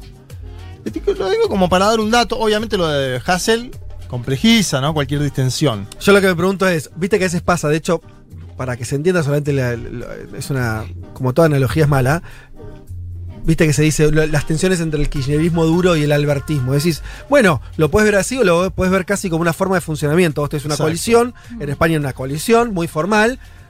Fun- o sea, puede ser funcional la coalición que se muestra en diferencias para vos contener un poco a todo ese electorado, que es, di- que es diverso. Vos tenés al votante moderado del PSOE histórico, Sí. que por ahí es un, no sé, un, digo cualquier cosa, un tipo de un tipo de 65 años que siempre votó a la izquierda moderada y tenés a un joven activista de 25 que es más podemista. Bueno, tenés que la coalición debería representar a todo eso. Por ahí Es que Pedro Sánchez me parece que siguió un poco en esa línea Sí. media tibia de nunca condenar lo de la monarquía, digo, y hace mucho ruido cuando se van siempre al tema de la violencia en las protestas y corren el foco de, en definitiva, lo que se está poniendo eh, sobre la mesa es la discusión sobre la libertad de expresión. O sea, me parece que siguió un poco en esa misma línea. Sí, también es un partido monárquico el PSOE. Entonces, Claro, por pe- eso digo, no. Por pedirle a Pedro Sánchez que cambie una tradición. No, no, por eso digo sería- que siguió en la misma línea, sigue me la misma que línea, tuvo. ¿no? Un partido que. El que- tema es que crece la ultraderecha. O sea, el tema es que está buenísimo el debate. Ahora, eh, si te come mucha cancha eh, Vox en términos de integración de discurso, si normalizás tener una manifestación nazi en el centro de Madrid, te hacen problemas. En todo este contexto que estamos eh, hablando, se dio además un lindo debate sobre el gobierno, el Estado y el poder. En la Cámara de Diputados habló Pablo Iglesias sobre los medios de comunicación. Él dijo que tiene menos poder que, por ejemplo, el dueño de A3 Media, ¿no? Una- un grupo empresarial mediático español. Esta es una declaración que para mí hay que escuchar y analizar porque, porque él está diciendo, somos el gobierno, o sea, yo soy parte del gobierno, pero no tengo el poder. Es una, Claro. especie- es una idea similar, Fede, a, a aquellos primeros años de Evo Morales en Bolivia. ¿Te acordás que la trabajaba mucho esa idea? Y que creo que sirve para pensar América Latina también, ¿eh? Ver, Totalmente. eh, escuchemos un poquito a Pablo Iglesias. Uno de los problemas fundamentales de nuestra democracia es que el poder no se reparta. Porque la democracia, señoría, no solamente son un conjunto de procedimientos, es que el poder esté repartido. Es que no sea una minoría la que goza de todo el poder. Y una sociedad en la que solamente los millonarios pueden tener grandes medios de comunicación, es una sociedad limitada democráticamente. Los dueños de los medios de comunicación tienen más poder que usted, que ha sido elegido por la ciudadanía, e incluso tienen más poder que yo, que soy vicepresidente del Gobierno, y usted lo sabe, y usted lo sabe, que usted pinta mucho menos que los dueños de A3 Media o los dueños de Mediaset, e incluso yo que estoy en el Gobierno. Dígame con el corazón en la mano que eso le parece normalidad democrática, señoría. ¿A quién le hablaba ahí Iglesias? A un diputado del Partido Popular. Ah, estaba debatiendo, eh, está bien, con un diputado del PP. Perfecto. Eh, fuerte lo que dice. Fuerte y a la No, vez muy- lo- lógico, ¿no? Pero eh, Sí. yo digo, ¿Sabes lo que el problema con esto? Eh, Lo vamos a hablar después cuando también en, en la sección está. debate, eh, batalla de ideas. Pero el problema es que no hay una respuesta. El problema es que está muy bien el diagnóstico y no se sabe qué haces con eso. ¿Qué hace? O sea, Pablo Iglesias llega a decir: Yo tengo menos poder que el dueño de un canal de televisión. Y papu, ¿qué hacemos con eso? Porque hay, queda, queda una situación muy dramática después de pronunciar esas palabras. Cuando no puedes hacer nada. Queda, te diría que el dramatismo, ¿no? Es casi total. Sí, Eh, el que es vicepresidente le dice a los españoles yo tengo menos poder que el presidente de un canal. Tiene razón. Hasta decís, che, que bien en términos morales que lo diga. Ahora, cuando no puedes accionar frente a eso, queda una desesperanza al otro lado. Ojo con eso, porque Sí, es el famoso, la, la ¿Qué pol- hacemos? la política como puesto menor, ¿no? Eh, que, que algún empresario de medios... eh, Pero ¿me entendés la desesperanza de reconocerlo? sí, sí, sí. A las Una bases, cosa que lo diga un sociólogo, otra la- cosa que lo la- diga. A las bases, claro. Parece como un analista, gobierno, ¿no? además. ¿Eh? Y, el vicepresidente del gobierno, no Eso te digo. partido, claro. Él Bueno. está diciendo, no hay normalidad democrática y los dueños de los medios de comunicación tienen más poder que el vicepresidente. A veces la verdad es complicada. decir, Duele, ¿eh? ¿no? Sí. Y, sobre todo, insisto, cuando vos no- en política no, no puedes dar el otro paso, que es decir, y por ese motivo voy a lo que quieras. Se termina ahí. Problemón. Problemón, 2023 son las próximas elecciones generales eh, en España. Hay que ver cómo aguanta y si aguanta mm, hasta 2023 esta coalición de gobierno. Hoy eh, hay, hay mecanismos propios de la democracia española que podrían llevar a algún cambio en algún momento. Lo veremos. ¿Cómo? En, en este momento el Alaves justo va ¿Quién perdiendo, ¿no? pierde? El Alaves pierde. Es, eh, se disparó, se disparó. pasó? El- hermano. es el- el- la voz, la- el, el reconocimiento de voz, rarísimo. Pero justo que estamos hablando de España, Sí. nos indican que pierde el Alavés, es bueno el dato. Sí. Yo digo, como conclusión, hay un escenario de ebullición muy fuerte en el Estado español. La solidificación, y este es el dato preocupante, de una derecha ultra con cada vez más espacios institucionales en las comunidades autonómicas. Este es un dato. Y una interna acentuada entre los partidos de la coalición de gobierno. Una interna explícita, una interna pública. 2023 son las próximas elecciones generales. Falta una eternidad en el escenario de pandemia, pero en líneas generales, si me decís una palabra para definir esta A ver. columna, te digo preocupación. Preocupación. Que, igual que moderado. Con todo lo que contaste, usaste una palabra casi diplomática. ¿Y qué querés que te diga? Preocupación. Guillotina. Preocupación. Pero sí, yo Algo huele a podrido en Dinamarca. Bueno, en todo el primer mundo. Federico Vázquez, Juan Manuel Carg, Leticia Martínez y Juan Elman. Un mundo de sensaciones. Vázquez, Carg, Elman, Martínez. Seamos conscientes de nuestra posición en la División Internacional del Trabajo. Lo demás, lo demás, no importa nada. Nada. Un mundo de sensaciones.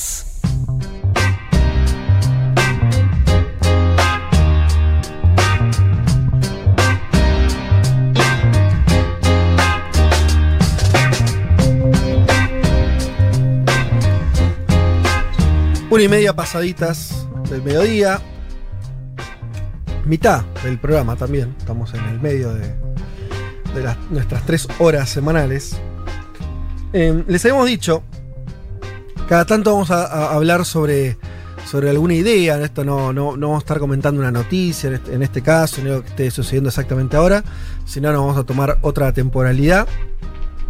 Le pusimos a la sección provisoriamente ¿Qué hay de nuevo viejo? Ustedes, eh, algunos lo recordarán, es una frase de, de Bugs Bunny. Sí, Sí, señor. ¿Qué hay de nuevo viejo? Eh, Y quedamos viejos citándola, ¿no? Claro. bueno, pero- Juan pero Elman se ríe. Hagámonos No, cargo. sí, ¿La conocés? conozco, claro, Por pero por supuesto. Eh, bueno, ¿qué de nuevo? Esta es una pregunta. Yo lo uno con lo que. La, la columna de, de Juanma recién sobre lo que está pasando en España. La verdad que el último audio de Pablo Iglesias sería, es un excelente disparador. Porque, yo insisto, es muy angustiante eso que expresa Iglesias diciendo tengo menos poder que el dueño de un medio de comunicación, siendo vicejefe de gobierno, no, sin faltar respeto a nadie, un paisito. Estamos hablando de España, un país con, con- con su importancia, fue en su momento un imperio, eh, durante los años 90 casi que volvió a colonizar toda América Latina con sus empresas, o sea, es un estado fuerte, relativamente fuerte. Eh, y aún así, su propia. Así mismo se ve como alguien.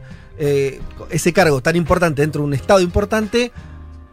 eh, en un rango mucho menor que el del dueño de un medio de comunicación, de un canal de televisión. Lo cual expresa una situación que es bastante obvia, conocida por todos. A mí lo que me llama la atención no es eso, ese diagnóstico que es bastante conocido, sino que no se puede hacer nada, que, que la frase termine ahí. Eso me parece que da cuenta del estado de situación que están los, las ideas transformadoras, las utopías, si querés llamarlo, como quieras. Eh, el horizonte de transformación está muy corto, está muy corto.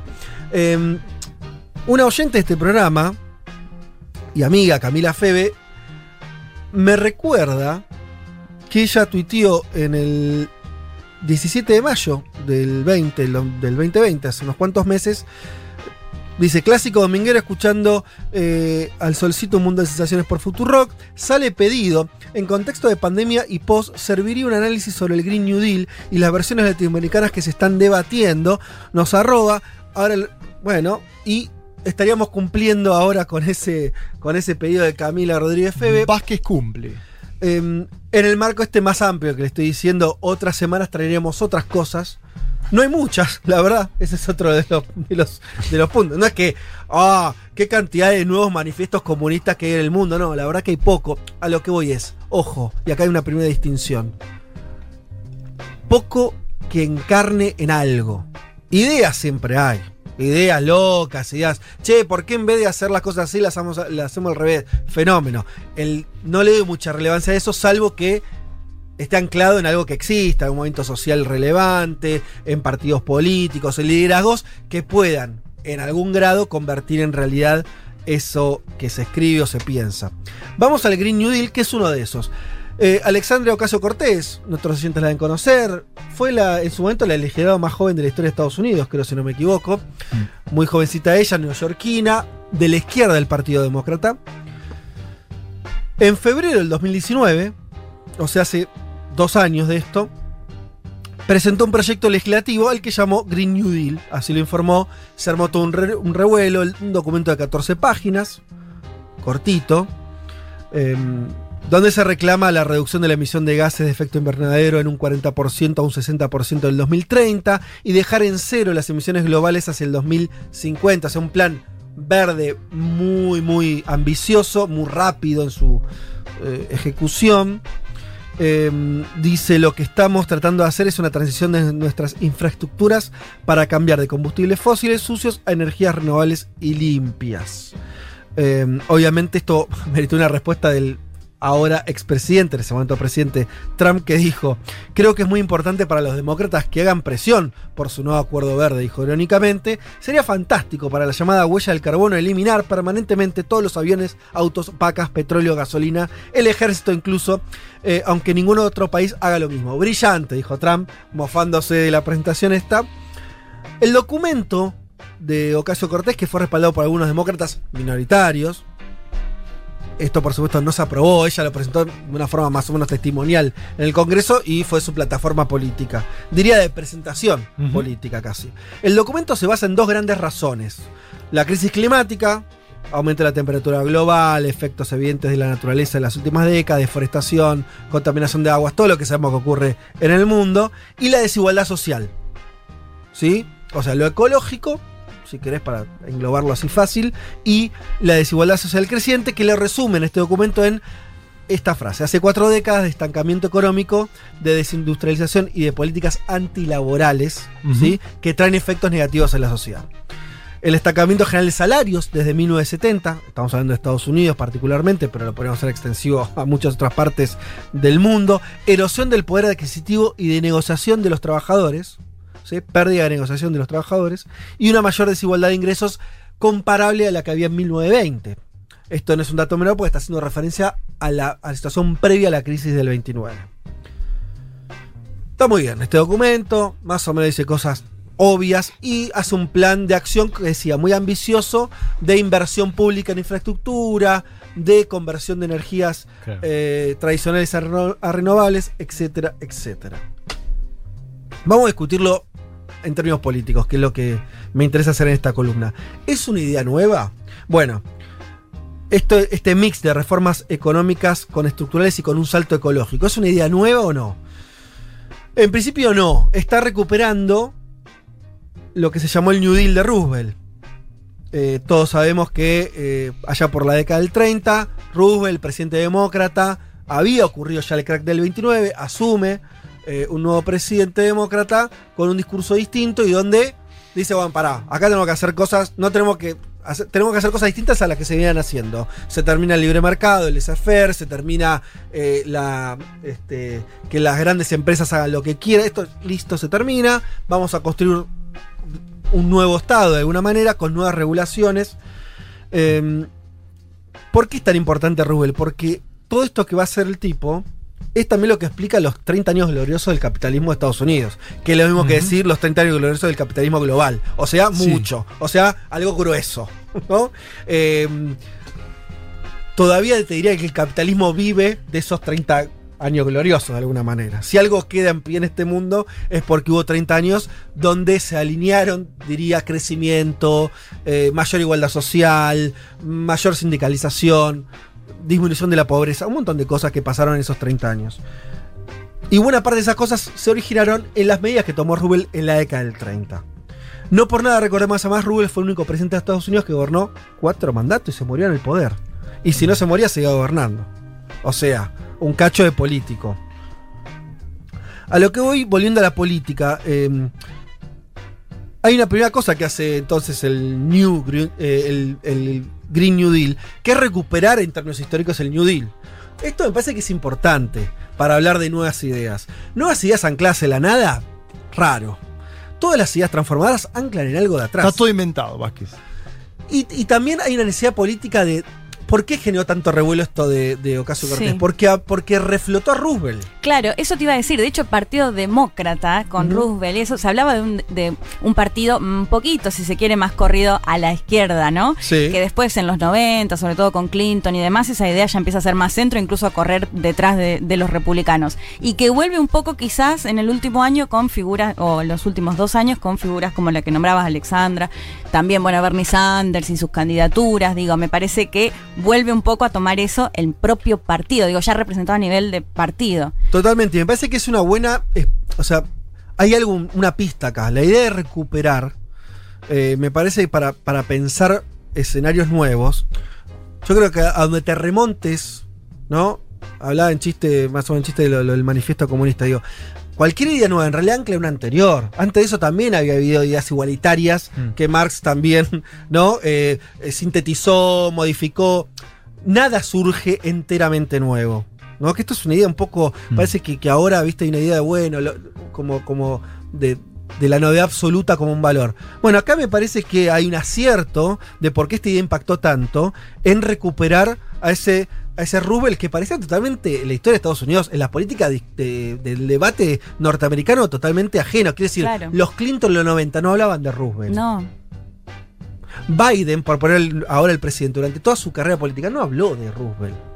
No era, un, no era un, un- un hecho, no era, no, era, no era algo donde ir a buscar una fuente. Bueno, acá hay un retorno hacia eso, ¿no? Que me parece que, que es un- interesante. Lo otro que se discute, hay muchos, por ejemplo, también muchos españoles discutiendo lo del, lo del Green New Deal, es cuánto de deal y cuánto de green. Claro. Quiero decir, en ese no acuerdo, ¿cuánto peso tiene lo ecológico y cuánto peso tiene lo las modificaciones económicas estructurales? Y es un debate ese, ¿no? Porque algunos dicen, bueno, lo importante es, es la- son las transformaciones eh, a nivel eh, esto, de, de ir hacia un, un eh, desarrollo más verde y que eso te va a generar una nueva economía. Como si eso te, te va a generar una nueva dinámica económica más saludable en sí misma. Y algunos dicen, no, no, pará. Para poder ir hacia una transformación ecológica, vos tenés que cambiar unas bases económicas porque si no, no va a llegar nunca ese momento verde, sustentable, etc. Es un debate profundo, complejo, pero que me parece que tiene también, eh, por ahí pasa un poco la, eh, la cuestión. Ahí les vuelvo a comentar unas cosas, por lo menos volvamos a tomar lo de Rubel para ver qué hizo ese New Deal. Ese New Deal, hay un dato, que hay algo que sí yo veo un faltante en el, en el Green New Deal, donde si vos ves el proyecto es, bueno, hay que hacer esto, tomar esta, esta medida, esta otra, incluso medidas como, si querés, de reforma económica, aumento del salario mínimo, etcétera, etcétera. Lo que no se ve tanto en este Green New Deal es con qué sectores del poder se mete. O sea, volviendo si querés a lo de Pablo Iglesias. ¿A quién le vas a sacar poder? Para dárselo a otros, porque la verdad que la política es eso. ¿no? Si no hay redistribución del poder, medio que no cambias nada. Y te encontrás con algo bastante loco, porque Rubén lo que hizo fue reforma bancaria, o sea, le sacó los, a los bancos la posibilidad de dar préstamos, algo que se sacó recién en la década del 90 después, lo sacó Clinton, y que fue el comienzo de eh, la primera burbuja que terminó en el 2008. Reforma bancaria. Hizo un acta agrícola donde, como había un problema con el precio de las materias primas que estaban muy bajos, ¿sabes lo que hizo Rubén? Dijo, no, para hacer lo que tengo que hacer, tengo que destruir las cosechas, una parte, un porcentaje importante de las cosechas que tienen lo- lo- lo- los propietarios de, de, eh, agrícolas y demás, para que suba el precio. Y a cambio les voy a dar un subsidio. Ustedes imagínense esa idea aplicada a un Sí, país como. sí, sí. Va a decir a un chacarero acá. Che, mira, eh, esos que plantaste, bueno, lo vamos a quemar. Yo te doy un subsidio porque necesitamos otras cosas. Necesitamos que el precio suba, que bla, bla, bla. va. O sea, dictadura. Golpe de Estado. Intervención gan- castrochavista. O imagínate en el contexto norteamericano decirle al Midwest, ¿no? Eh, A, a los granjeros norteamericanos que el Estado federal va a tomar semejante acción. intervenir, claro. Y se pagaban, digo, precios más altos por, digo, las, la idea era que las, las élites urbanas que vivían más de la economía industrial pagaban precios más altos, también como una manera de subsidio, digo, de Totalmente. alimentos. Era- eran transferencias, digamos. Eran transferencias más rezagada, claro. Totalmente. Y em, lo otro muy importante en, en Roosevelt es de darle leyes a los sindicatos para que puedan negociar en condiciones más igualitarias en un país históricamente muy antisindical como es Estados Unidos. Otro momento de transferencia de poder. ¿Sí? Y Rubel se encuentra con la Corte Suprema, que le dice, no, todo esto es inconstitucional, tomátela, le tacha todas las leyes. Y Rubel batalla en el Congreso y finalmente, ¿sabe lo que hace Rubel? Le dice, bueno, mira, todo bien, si ustedes siguen haciendo esto, yo a la Corte Suprema le voy a poner 10 miembros más. Y lo voy a hacer mía. Esto es así, lo dice públicamente, lo amena o sea, comillas, amenaza a la Corte Suprema, no con sacar eh, cortesanos que no se puede, Claro. sino agregarle, porque era una corte muy conservadora y si vos le agregas miembros, claro, equilibrás esa balanza y la volvés, la volvías más demócrata. Sí. Y finalmente no hizo eso, pero mágicamente después de este anuncio de Rubel, la Corte Suprema suspendió las inhibiciones a las leyes eh, del New Deal y el New Deal pudo avanzar. Fíjate lo que es la lucha de poder. Y, y el mismo debate de ahora también, Fede, porque con una mayoría conservadora que logró Trump en la Corte, también desde los demócratas se hablaba de la posibilidad de ampliar la Corte Suprema. La mism- el, mismo mismo debate, debate. calcado. A lo que voy es, el New Deal tuvo mucho de puja política. No fue una decir, bueno, vamos a reducir las... eh, eh, aplicado ahora, ¿no? Las emisiones de carbón y vamos a aumentar el salario. No, hubo un enfrentamiento político que repartió el poder de otra manera. Entonces ahí funcionó algo, ahí pasó algo. Y eso dio una estructura nueva, económica y social, que hizo que Estados Unidos crezca durante 30, 40 años de una manera impresionante. Eh, y tuviste la sociedad, si querés, la de los 50 de Estados Unidos, esa sociedad donde los laburantes tenían su auto, su casita, ¿no? Se construyeron los suburbios, la clase media norteamericana se expandió como nunca, etcétera, etcétera, etcétera. A lo que voy con eso es, me parece que una pregunta válida es ver cuánto de ese enfrentamiento político están dispuestos los demócratas a hacer ahora o no, para, para llevar a la realidad su Green New Deal, ¿no? Em, y hay otra cosa que, digo, volviendo también a esto de Bernie, de, de- de la izquierda demócrata, una pregunta válida es, cuánto poder están acumulando. Porque ahora hay otra cosa que se está discutiendo en Estados Unidos, que es qué va a hacer el Partido Demócrata en los próximos años. ¿Se va a correr más hacia la izquierda a este tipo de posicionamientos? ¿Se tiene que mantener un centro al estilo Biden para tratar de contener eh, a unos republicanos muy corridos a la derecha? Y si miras el gabinete de Biden, no parece correrse muy a la izquierda, que digamos, ¿no? Estaba pensando eh, en, al margen de, de, de Biden, no, digo, también hoy me parece que hay una diferencia, o una novedad también que es que dentro de ese se- sector económico, ese país, Estados, porque digo, país de países, ¿no? Ese país que todavía, eh, o que está, que se opone ¿no? al Green New Deal porque lo ve como una amenaza existencial, digo, la parte económica vive más del, de, de- en otra matriz energética, ¿no? O la matriz actual, o que se está yendo cada vez más, pero de alguna manera sigue estando presente. Hoy está mucho más representada y está clara esa representación que tiene el Partido Republicano. ¿no? Con, con- con Trump, digo, como, como presidente, pero digo, que, Sí. que va a seguir estando. ¿no? De hecho, uno escucha a Cruz, senador de Texas, hablando del Green Deal como una amenaza justamente existencial. ¿no? Eso también, digo, para el cálculo de alguien como Biden también juega. Digo, no es ¿Y como, cómo juega, como un empate. Al fin y al cabo.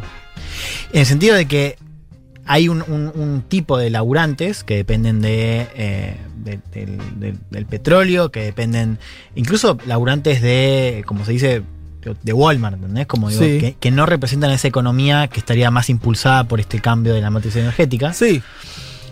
Donde, digamos, Es una- que esta economía de la matriz energética nueva no existe en realidad. Lo que te diría eh, eh, eh, Alexandro Caso Cortés es, no, no, es que esta economía no existe. Ese trabajador hoy hay que, hay que generarlo. Es verdad, pero también es cierto que esa antigua matriz energética eh, cada vez representa menos. Digo, la economía de Estados Unidos ya está mutando hacia, quizás no al modelo que piensa Ocasio Cortés, digo, porque hay trabajos que es verdad no existen, pero sí es cierto que digo, esa, esa matriz energética se está yendo, o sea, el peso que tiene en la economía es cada vez menos. ¿no? Pero lo que digo es que políticamente sigue siendo muy representativa. Digo, hay una parte importante de trabajadores, incluso un partido que intenta defender a ese, a ese modelo económico que este Green New Deal intenta desmontar. Entonces digo, políticamente hay un juego también ahí de, bueno, Totalmente. una amenaza un poco más clara. Eh, y lo otro que me parece que plantea un documento como el, el Green New Deal es cuánto de nuevo, y, o sea, cuánto se trata de avanzar o cuánto de recuperar. Hay una lógica que viene teniendo el progresismo. Yo digo progresismo para, para decirlo fácil en una palabra. La verdad que no tenemos esa palabra y es otro de los problemas. No hay una palabra que defina a todos los movimientos que buscan transformar este, la realidad en el mundo. Pero, decirlo rápidamente, el progresismo en las últimas dé- décadas viene mucho más preocupado porque no se caigan los derechos que están conquistados más que crear unos nuevos, ¿no? Eso es parte del asunto también.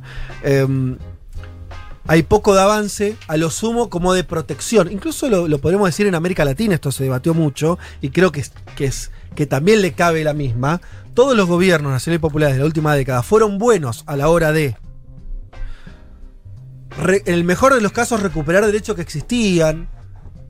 En algún caso, algún país en, en particular, podemos hablar, no sé, de Bolivia, donde hubo un avance concreto de sectores populares que venían históricamente rezagados, que nunca habían tenido nada.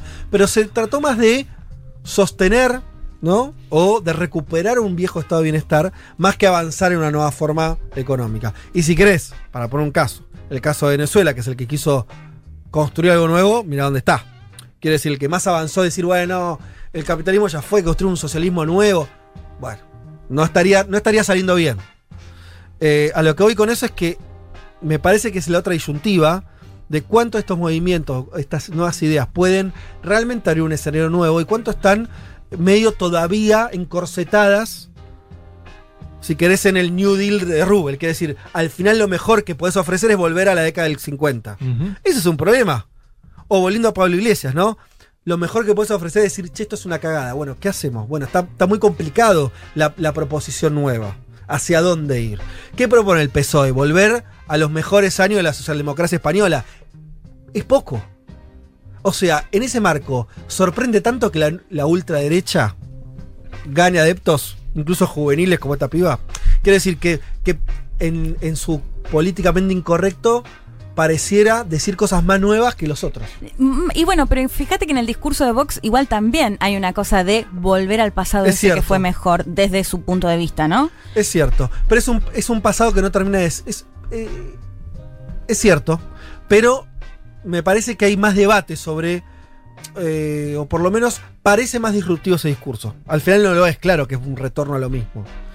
Pero, Yo ¿no? creo que vueltas hay siempre. Ponele eh, Donald Trump, ¿no? Con el Make America Great Again. Estaba Sí. volviendo también Donald También, Trump. Sí. Y totalmente. Con lo cual ahí me parece. Y, y el otro dato sobre el Green New Deal es que no solo se plantea de las esferas de las y los políticos, sino que también hay algunos académicos que está muy interesante ponerle el foco, la atención. Estuve leyendo algunas cosas yo de Mariana Mazzucato durante estos, eh, estos meses. Ella es, eh, bueno, economista del University College of eh, London.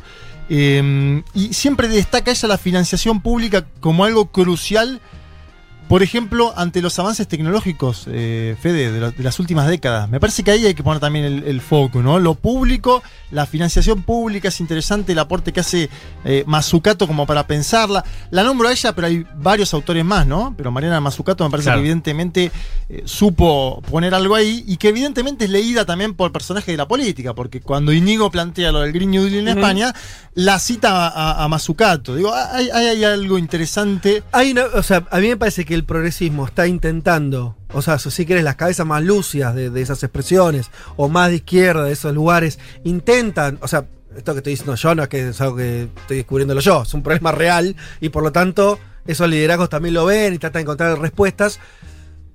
Todavía me parece que estamos en un momento donde eso es una especie de linterna en la oscuridad, ¿no es cierto? No, no, no está claro eso. En otras épocas, hace varias décadas, estaba más claro ese horizonte, había varios modelos o había algunos. Hoy eso está, está muy desaparecido o, o está en proceso de reconversión.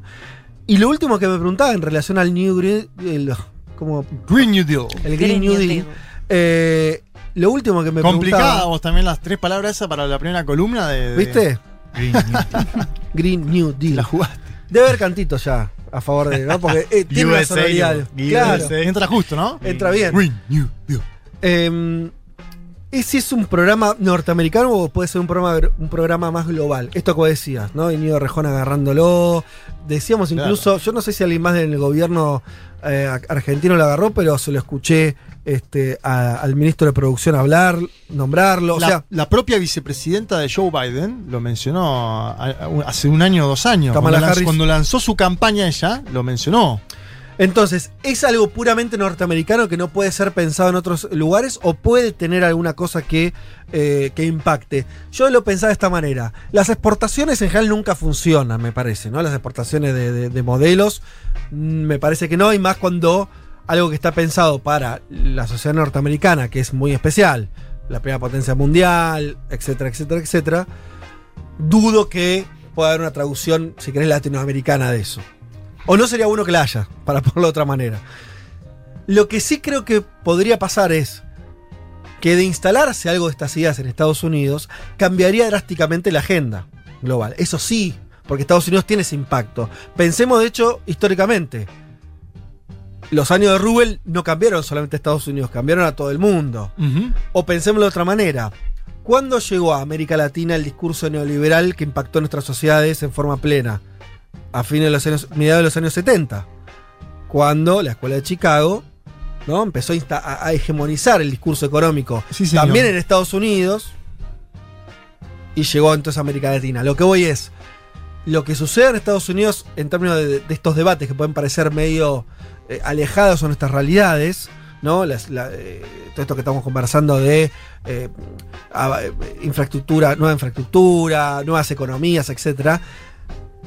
En la medida en que avance eso en Estados Unidos, nos, va a, o no avance, o, fracase, también va a tener un correlato, porque pasó en todas las otras etapas que eh, los distintos debates en Estados Unidos o los modelos económicos que iban adoptando, por supuesto que tenían un impacto. Desde ese punto de vista me parece que hay que tenerlo en cuenta.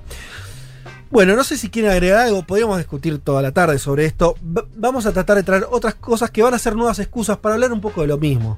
Puede haber nuevos proyectos políticos en el mundo, hay que pensar, repensar eh, lo- los modelos políticos transformadores. Mi semilla plantada que tengo como molestia en la cabeza es que me parece que estamos cortos con lo que tenemos, con lo- el instrumental que hay, con lo que demostraron, si querés, toda la oleada progresista latinoamericana de los últimos 10 años, me parece que llegamos hasta donde llegamos y es muy difícil que se avance mucho más. Sí. ¿no? Es- Eso, yo creo que hay cada vez más desbalance, ¿no? En los, entre los distintos actores. De hecho, desde acá en la Argentina lo vemos, el tema sobre todo de las finanzas, de los dólares que se fueron. Digo, hay muchísima menos restricción al, en definitiva, a los poderosos. Lo comentábamos, creo, con el tema de Trump y su cuestión del Acuerdo de París, y de no reconocer el cambio climático, que en realidad no sabemos si Trump cree o no en el cambio climático, pero que, lo- o- que la finalidad, digamos, de oponerse, en definitiva, era para no perjudicar, a- sobre todo a los empresarios. Quiero decir, me parece que mientras ese- esos poderosos, que en definitiva son las- los que la manejan, no se modifique, veo muy difícil que se pueda realmente avanzar en un acuerdo. Ojalá que dentro de poco Pablo Iglesias pueda terminar su discurso y decir. Yo tengo, Tengo- más poder que usted, Y Claro. señor de A3 Media. Eso es lo que falta. Vázquez, Martínez, Carga. Hasta las 3 de la tarde. Un mundo de sensaciones. Futuro.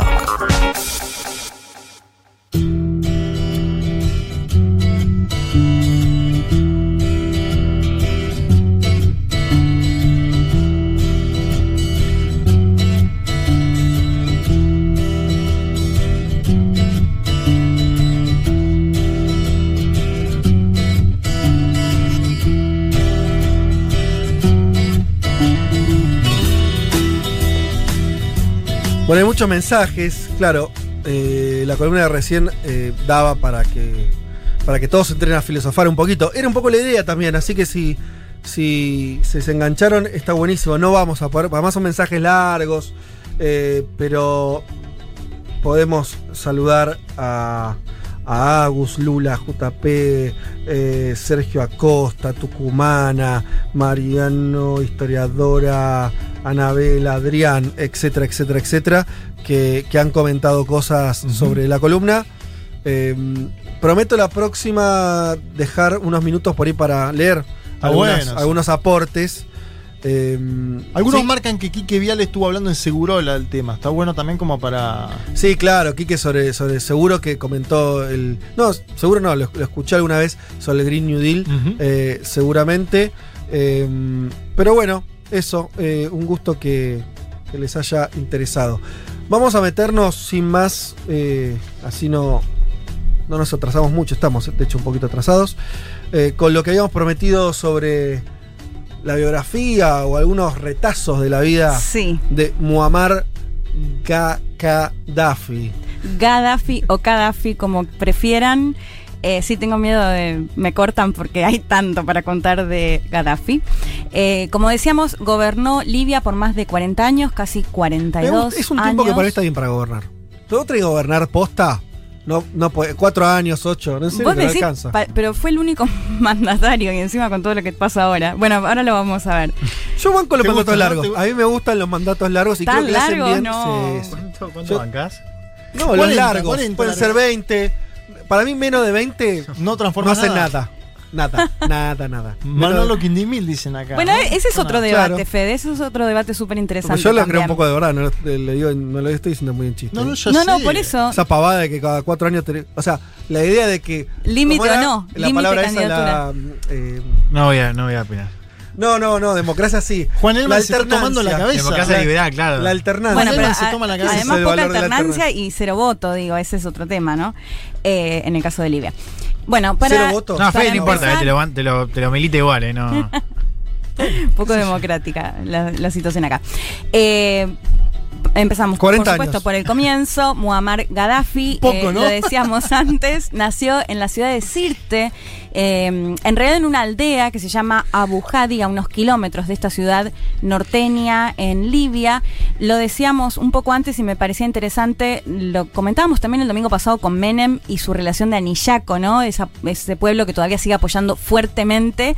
Eh, me acordaba también el caso de Saddam Hussein, que cuando lo encuentran, eh, ¿se acuerdan que estaba en una fosa cuando invade Estados Unidos, Irak, y lo encuentra también a unos pocos kilómetros? O sea, digo, se va a refugiar a su, a su pequeño pueblo. Claro. Y en el caso de eh, Gaddafi también es donde lo encuentran y lo asesinan este pueblo de eh, Sirte, ¿no? De hecho, es también bastante llamativo porque era un pueblo que tenía unos 10.000 habitantes y ya cuando, bueno, cuando muere eh, Gaddafi creo que pasa a tener como 100.000 porque lo que hizo justamente es que en ese lugar se hagan, eh, no sé, desde reuniones internacionales de la Unión Africana, o sea, como Mm. que le empieza a dar mucha importancia a este lugar donde nació.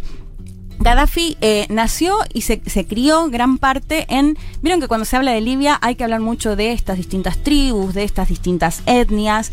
Él pertenecía a lo que se conoce como berebere, que a mí no me gusta mucho llamarlo porque entiendo que el origen es nada más ni nada menos que bárbaro, ¿no? Esta cuestión que nos remonta a la barbarie y la civilización, pero básicamente hace referencia a los pueblos originarios, que es algo muy típico en el norte de África, en el Magreb, que eh, siempre, bueno, tendemos a decir el Magreb es sobre todo árabe, pero bueno, existen estos pueblos originarios, de hecho, también me, siempre me llama la atención que hablan el, el idioma del pueblo originario, hablan árabe. Ahora lo que decís es que Libia, más que un país unificado, era un conjunto muy variado de distin- con, con distintas formas étnicas, políticas, culturales. Sí, y que él pertenecía a una, A de ellas y se crió en, en estas tiendas, en estas carpas, en pleno desierto. Mirá. ¿No? Viste que también se habla mucho de los beduinos, de, de las beduinas. Bueno, esa es la crianza de eh, Gaddafi para que entendamos un poco de dónde viene.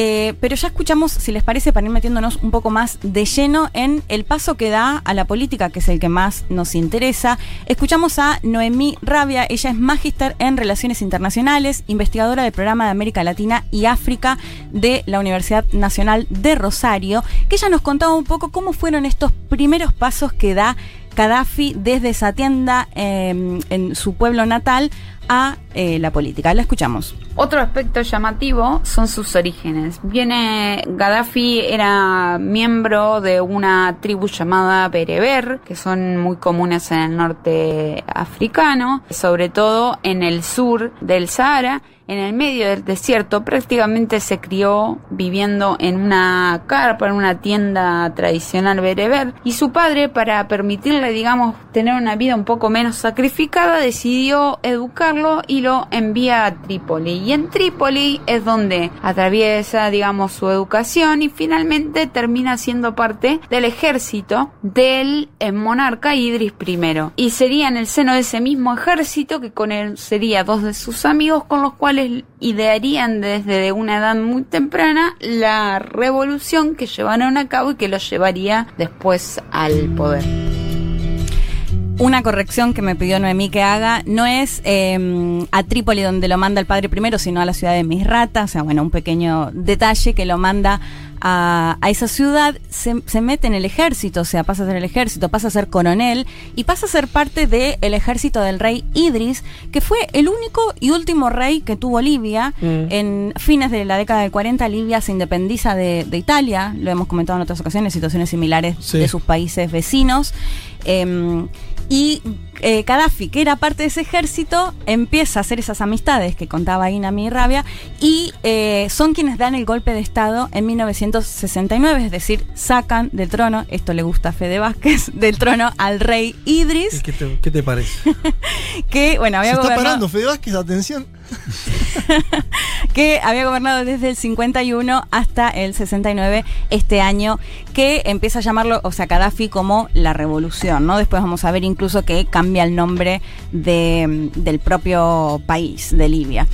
Eh, a ver, surge con un discurso más bien progresista, si se quiere, muy admirador de Nasser, que seguramente vamos a hacer una columna, el presidente egipcio que también surge un golpe de Estado, con la cuestión del- de, la nacionalización, sobre todo lo que tuvo que ver con el canal de Suez, y es muy interesante este vínculo entre el líder libio y Egipto, porque Egipto es muy relevante en lo que tiene que ver eh, con la región, porque no va a pasar lo mismo con Sadat, que es el presidente que asume después de Nasser, que lo hemos comentado en otra columna, porque Sadat es quien empieza las negociaciones con Israel.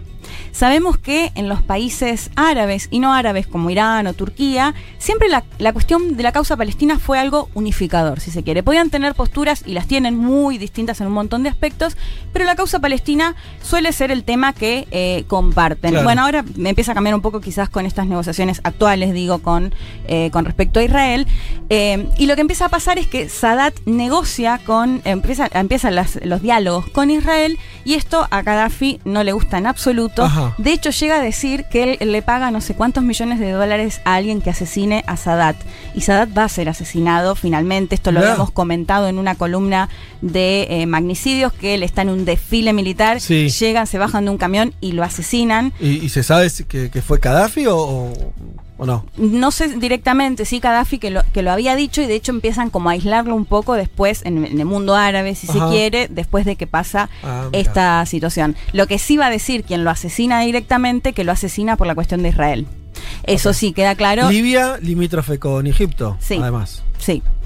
Y bueno, en, el, en esto va a ser un antes y un después, o sea, va a ser bien relevante porque eh, en el 77 se empieza, les decía, cambia el nombre a Gran Yamajiría, que es como Estado de las Masas Árabe Libia Popular Socialista. Este va a ser el nombre que va a adquirir el país desde el 77 hasta el 2011, cuando... Lo que era llenar la, la, la ficha en el aeropuerto, ¿no? Sí, ¿De- totalmente. ¿De, dónde venís? De, De. Yamajiría, Ah, Gran Socialista en el nombre, ¿no? Un dato. Sí, sí, Sí, sí, claro. totalmente. De hecho, ahí va a hablar, eh, lo nombrábamos antes, el libro verde, que sería como el libro rojo de Mao, si se quiere. Es un libro donde él escribe, habla hasta de la menstruación de las mujeres. Yo lo leí hace bastante tiempo. ¿Qué? ¿Qué dice Habla de todo. eso, bueno, de hecho, hay muchas burlas. eh, ¿Cómo burlas? burlas acerca de las cuestiones que se escriba, porque es un libro que escribió él y que va a ser como el faro después del gobierno de cómo se supone que tienen que ser las cuestiones. Habla un poco de todo, habla incluso hasta de la herencia, o sea, hay unos puntos Ah, como muy, relevantes. No de- solamente de gobierno, no un programa de gobierno, sino algo más eh, integral de Sí, la, totalmente. la vida. Totalmente. Y ahí va a plantear esto de la teoría o la tercera teoría universal, ¿no? En este, en este libro verde que va a ser eh, clave. Les recomiendo documental de la BBC, Perro Loco, que era la forma en la que Occidente conocía o llamaba a eh, Gaddafi, porque lo que vamos a... ¿Perro Loco? Pe- sí, Perro Loco, el, el mundo secreto de Muammar Gaddafi. Eh, porque acá vamos a ver que Gaddafi va a depender mucho de sus relaciones con los mandatarios internacionales de acuerdo a los distintos momentos. Les contaba que después de lo de Sadat hubo ahí como una, especie de- de aislamiento, de corrimiento de parte del mundo árabe y empieza a mirar sobre todo a África, de- del África del Sur, al África negra, ¿no?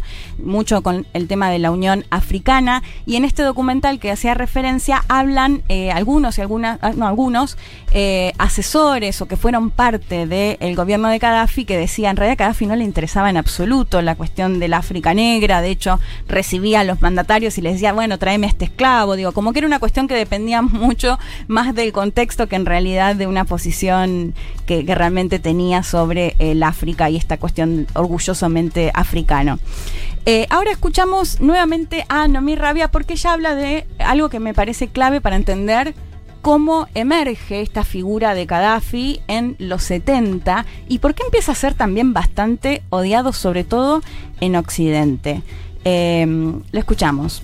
Razón por la cual, digamos, tiene una personalidad tan interesante como para ser estudiada en relaciones internacionales, es el hecho de que su personalidad y la historia de su propia vida está atravesada por un montón de hechos que son súper relevantes, como por ejemplo la cuadruplicación del precio del petróleo, la primera crisis del petróleo de la década del 70, donde los países árabes pasaron de prácticamente vender a precio regalado su petróleo a cobrárselo a Occidente cuatro veces más caro porque dijeron, a ver, ellos son los que tienen que producir y necesitan el petróleo y nosotros se lo estamos regalando. Eso, dentro de lo que es eh, la historia de, la geopolítica energética, se conoce como uno de los primeros, si no el primer antecedente del uso del petróleo como una herramienta política. Hoy en día, por ejemplo, escuchamos hablar de Putin, Rusia y, y es estamos un poco más familiarizados con este uso de la energía como herramienta política, pero en la década del 70 esta fue la idea de Gaddafi, con lo cual no nos sorprendemos, digamos, que fuera apodado por Occidente como el perro loco. El perro que le puso. Un le- freno. Le, le subió el precio a la nafta en, en Estados Unidos, claro. Así es, o sea, rico en petróleo y rico en gas. Porque antes. Libia. eh, antes se le había nacionalizado, ¿no es cierto? El petróleo. Sí, bueno, Claro. nacionalización también eso fue parte claramente de- claro. del proyecto. Sí, ahora vamos a hablar un poco de lo que de lo que hizo Gaddafi en Libia con los libios y, y las libias. Eh, y esto me parecía muy interesante, ¿no? El- la cuestión energética como herramienta política, que si bien ahora quizás, como lo planteaba Noemí, con el tema de Rusia lo vemos como algo mucho más Mm. naturalizado, si no fue el primero, es uno de los primeros que en la década del 70 decide des- decirle a Occidente, bueno, no, no les vamos a regalar el petróleo y esta es mi herramienta de negociación. claro. Por eso empieza. Sí, Juan. No, hay un antecedente sobre el que, se- que sobre que- el que él se sube, perdón, que es la creación de la OPEP, que es en el Sí. 60. un poquitito antes, pero me parece que Gaddafi se mete en esa estructura, ¿no? Sí, que, bueno, y va a ser muy relevante porque después vamos a ver Arabia Saudita y un montón de países que van a también negociar con el precio del petróleo. Esto en la década del 70 que me parece clave para entender cómo eh, emerge esta figura en la geopolítica. Pero si nos vamos a la década del 80, en el 81, eh, Libia corta relación con Estados Unidos, ya venía siendo acusado de financiar el terrorismo internacional, ya en la década del 70, de hecho con lo que se conoció o, o la organización de Septiembre Negro, ¿se acuerdan de los atletas israelíes asesinados en los Juegos Olímpicos de Múnich en 1972 eh, por parte de un grupo palestino? Bueno, ahí ya se empezaba a hablar de que eh, Gaddafi estaba detrás del financiamiento de este tipo de actos terroristas. Les decía, en el 81 corta relaciones con Estados Unidos, pero el momento más tenso va a ser ya en el 86, cuando una bomba explota en un bar en donde asistían varios eh, soldados eh, estadounidenses. De hecho, va a morir uno de ellos. ¿En dónde? En Alemania. Ah. Y, eh, y esto va a ser el antecedente para que, de la mano de Reagan, bombardeen por primera vez Libia, asesinando a alrededor de 37 personas, entre ellas a una hija de Gaddafi. Ah, bueno. Eh, Se bueno, puso espesa la cosa. se puso muy tensa y va a ser porque si bien a lo largo de la vida de Gaddafi vamos a ver estas idas y vueltas que les decía, con mandatarios, de hecho mandatarios muy polémicos como el que se conoció el, el último rey de Escocia, el presidente de Uganda, no sé si, si por ahí vieron la película y eso, o con los mandatarios árabes, incluso con los occidentales, vamos a ver a lo largo de las distintas décadas que siempre Estados Unidos es como el país al que más eh, cuestiona, no, no es para menos, ¿no? En, esta, en estas idas y vueltas. Eh, el otro hecho muy clave que tiene que ver con el. ¿Se acuerdan de el vuelo 103 de Panam, que era de la aerolínea estadounidense, que en un vuelo de Londres a Nueva York e- explota en, eh, sobre la ciudad escocesa de Lockerbie, que de hecho es muy importante esto porque yo creo que el primer atentado terrorista más importante de Europa es el 11M de España, pero el segundo es este porque asesinan a, o sea, mueren 270 personas que viajaban en, Todo el avión. en este avión, sí. ¿Qué va a pasar? Bueno, va a ser acusado también Gaddafi de estar detrás de este atentado. A todo esto ya Estados Unidos Perdón, venía ahí aplicando Me sanciones. faltó, perdón Leti, pero me faltó Sí. los por qué. Porque no entendí. A ver, eh, atentado en Alemania a una discoteca, dijiste. Sí, a una discoteca que donde iban muchos estadounidenses. Estados Unidos ya venía pero- aplicándole sanciones económicas Ah, a. Libia y estas son las respuestas que, al menos a juzgar por Estados Unidos, empieza a dar eh, Gaddafi financiando el terrorismo internacional. ¿no? Directa la respuesta del o, sea, o sea, porque lo que me voy llevando a la conversación es un tipo que. O sea, no es que, no es que le da mil vueltas al asunto. O sea, te aplica, eh, Estados Unidos le aplicaba sanciones y el tipo le voló eh, a 30 soldados norteamericanos. 37, eh, no, eh, no, no, no, a estadounidenses muchos menos, creo que Ah. uno estadounidense y un par que no, no eran Ah. estadounidenses, pero era un lugar donde asistían, o sea, claramente había sido un objetivo Norteamericano no, dentro de Alemania. Claro, exacto. bien. Sí, Estados Unidos en el bombardeo asesina a 37 libios, Ah, ok. entre ellos una hija de Gaddafi. A ¿Y ver, lo de Lockerville cómo es? Lo del avión. Explota el avión y lo que pasa es El que motivo, digo, del atentado. Y bueno, esto decía y vueltas que eh, Estados, Unidos Estados Unidos. bloqueaba y- Ah, y, le- y no permitía, de hecho, el ingreso del crudo a Estados Unidos, o sea, lo complicaba. Esta herramienta eh, geopolítica que Gaddafi había empezado a usar eh, con estas sanciones económicas, Estados Unidos le, le empezaba a poner un límite. Eh, con el avión lo que sucede, está acusado Gaddafi de estar detrás, pero sobre todo por el tema de que cuando empiezan a pedir que extraditen a quienes supuestamente eran como los autores materiales, Gaddafi se niega a hacerlo. Esto genera, bueno, más sanciones económicas, más limitaciones en lo que tiene que ver con el comercio de Libia. Vos decías, bueno, no se va con chiquitas, digamos, ¿no?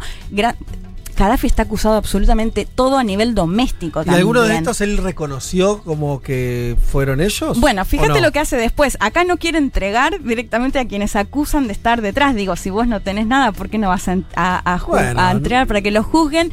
Y, y de hecho reciben un resarcimiento económico eh, los familiares de, de las víctimas de Mm. este avión y recién ahí es cuando empieza a cambiar el vínculo con Occidente.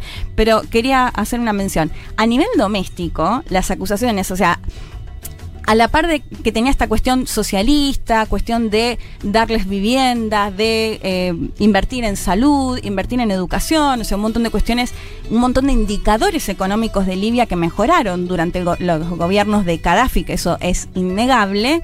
A la par, era acusado también de todo tipo de violación de derechos humanos con, o sea, prohíbe los partidos políticos, se, se dice, por esto digo, y esto con cuidado porque hay un montón de teorías en torno a Gaddafi, que asesinaba a sus contrincantes o a sus opositores y los mantenía frisados en un, en un tremendo palacio que tenía, de hecho, que como tenía un subsuelo, hasta habla en este documental. Excentricidades, digamos, porque igual lo otro que contás, Muchas. prohibición de partidos políticos eh, y, y- y asesinato de, de opositores, en general lo- lo- los, los gobiernos eh, unipartidarios Sí. Les cabe, ¿no? Pero puede Sí. ser China hoy, que decir, no, no es que para no irte muy lejos, decir, No, más, no, más o menos sí. lo mismo. No, y muchas ex- excentricidades, como decías, o sea, si bien esto siempre chocaba la cuestión de, eh, y siempre se hablaba de algunos lujos muy grandes que se daba este palacio con subsuelo, de hecho en este documental habla un cirujano que va a operarlo ahí mismo, a ese lugar, bueno, como un montón de detalles y de cosas que, que aparecen en la vida de Gaddafi que por ahí suenan un poco contradictorias.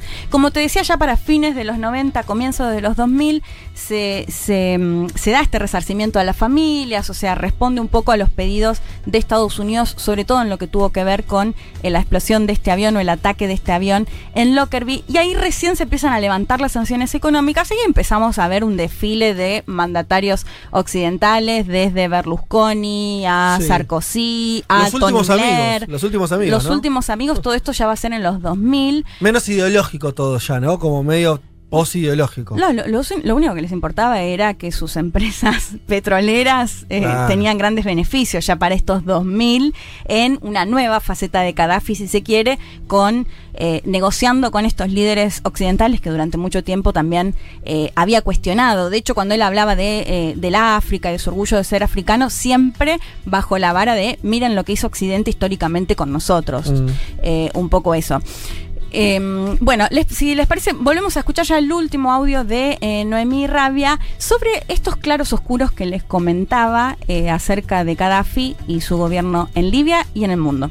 Claroscuros de Gaddafi, por un lado, por la propia Libia hizo. Eh, Cuando él llegó al poder, Libia era uno de los países más pobres del mundo y cuando cayó, por lo menos hasta ese momento, los niveles per cápita eran uno de los más altos de, a nivel mundial. Pero claramente esto no es atenuante de cómo se manejó en aspectos domésticos en cuanto a la persecución eh, política y la violación sistemática de derechos humanos. Internacionalmente molestaba y mucho. ¿Por qué molestaba? Porque era tan o más especulador que los mandatarios occidentales. Una de las razones por las cuales había generado el último punto de desacuerdo antes de su caída con los países occidentales era la idea de la creación de una moneda propia africana con respaldo en las reservas energéticas que, que tenía que tiene aún el continente. Por otro lado, también hay diferentes etapas para analizar, pero en la, en la década del 80 estuvo muy involucrado en la financiación del terrorismo internacional. Pero también molestaban, digamos, algunas de estas cuestiones de geopolítica, de eh, manipulación como con las estrategias por las cuales va moviendo los hilos de la política internacional, lo cual no siempre se ve con buenos ojos desde los países más poderosos del mundo.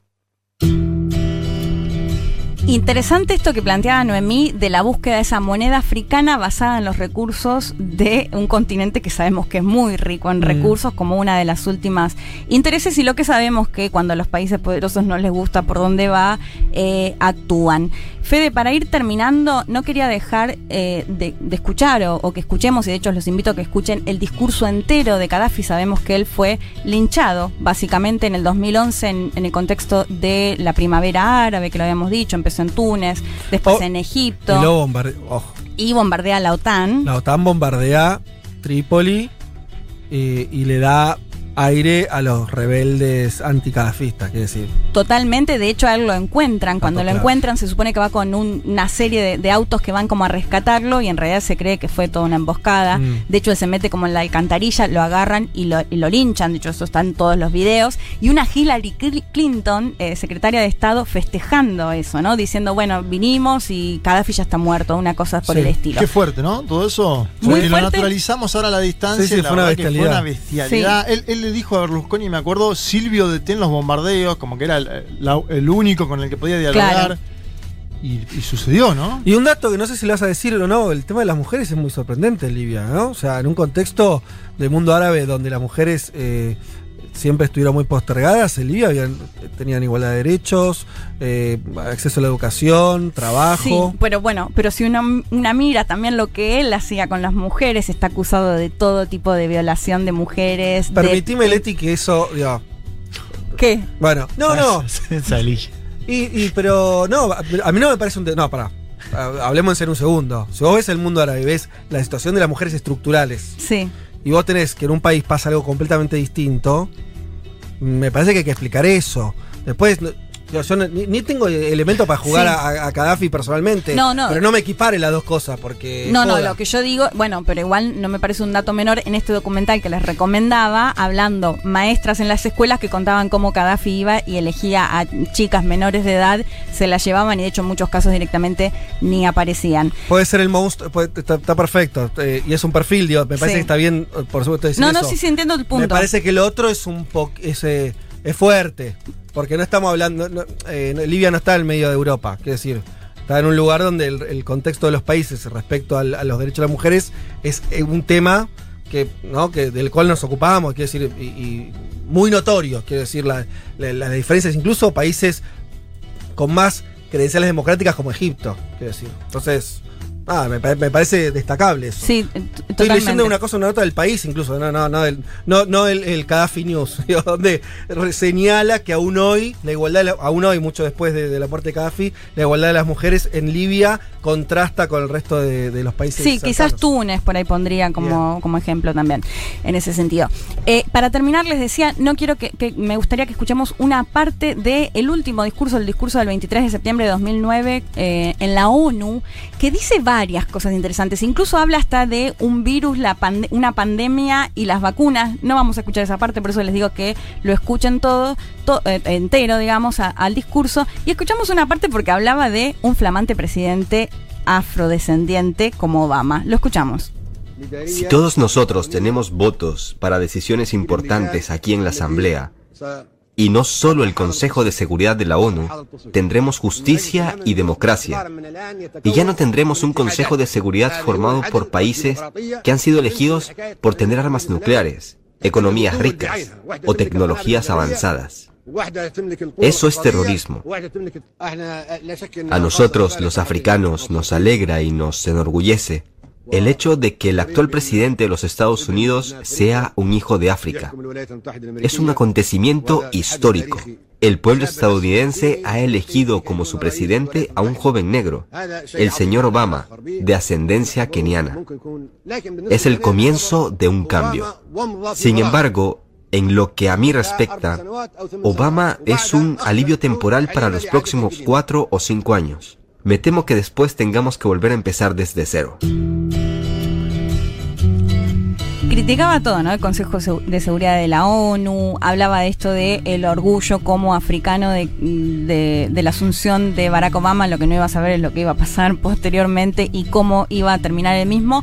Y les contaba que hablaba también del tema de las vacunas. Es un discurso muy interesante para que lo escuchen, un poco en referencia a lo que vos decías, Fede, y que no se puede negar de estas cuestiones, bueno, vos le decías con respecto al, a los derechos de la mujer, con respecto al, al acceso a la vivienda, a la educación, a la salud, al el PBI per cápita, cómo cambió previo a, Gaddafi y posterior a Gaddafi, pero sin, eh, no se puede dejar de hablar, digamos, de la otra cara de incluso eh, opositores que supuestamente estaban presos y durante años les mandaban cartas a sus familiares y después descubrían que eran cartas que habían mandado del propio gobierno simulando que seguían con vida. O sea, un montón de cuestiones de, eh, de derechos humanos, de violación de derechos humanos en su propio país.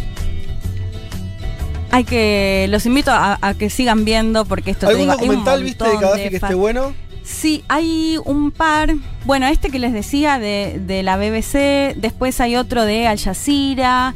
Eh, que no me acuerdo ahora el, nombre. El otro era el Ah, perro se- loco. se hay uno de Al Jazeera, y Gaddafi Al Jazeera.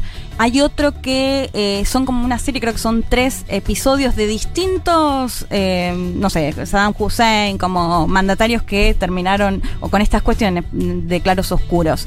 Acá Eh, mencionan uno que es Hypernormalization de la BBC también. No, pero me parece que, que es irónico eso, ¿no? ¿Sí?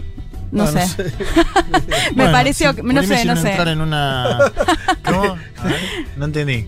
Hiper, hi- hiper normalization y que eso no, no- no sé dónde viene la ironía ahí, pero le damos para adelante. Bueno, bueno, cuestión. Sí, debe. eh, Viajó Cristina, ¿se acuerdan? A, verla, Sí. a verlo a Muammar, año Sí, claro. 2008. Ah, no me yo me acuerdo, año 2008. Se Todavía reunió con, con Ben Ali también, ¿no? Hizo una gira, ahí estoy viendo, Argelia, Túnez, Egipto y Libia. Y Mira. dijo, y dijo, y esto, A ver. Yo y el líder de la nación libia hemos sido militantes políticos desde muy jóvenes. Hemos abrazado ideas y convicciones muy fuertes y con un sesgo fuertemente cuestionador del status quo que siempre se quiere imponer para que nada cambie y nada pueda transformarse. Eso decía Cristina. Ah, bueno. ¿Qué tal? jugada. 2008 jugada y ah, eh, vos Leti decía que era el último discurso en la, en la ONU, el de 2009, así que estuvo ahí Cristina. Para, lo sobre- matan en el 2011, ¿no? Sí, Claro. 2011. Y no, para una vez la- les contaba lo de la embajada de Libia, me, di- me regalaron un libro de un periodista argentino que se llamaba Gaddafi, Perón y yo. O sea, como las similitudes y muchas veces incluso, bueno, Perón siempre se lo comparó con muchos, pero comparándolo Sí, sí. también con Gaddafi. Bueno, excelente este primer perfil, esta primera este, biografía de, Me gusta lo de de un líder ¿eh? político. Seguirán muchos más. Ya venimos. Un mundo, un mundo de sensaciones. Vázquez, Carg, Martínez, Elman.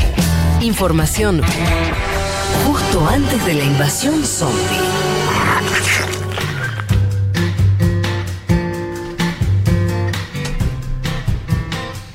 Bueno, llega el turno de Pablo 30, musicalizador de esta emisora y quien arma la canción del mundo, quien nos propone la canción del mundo.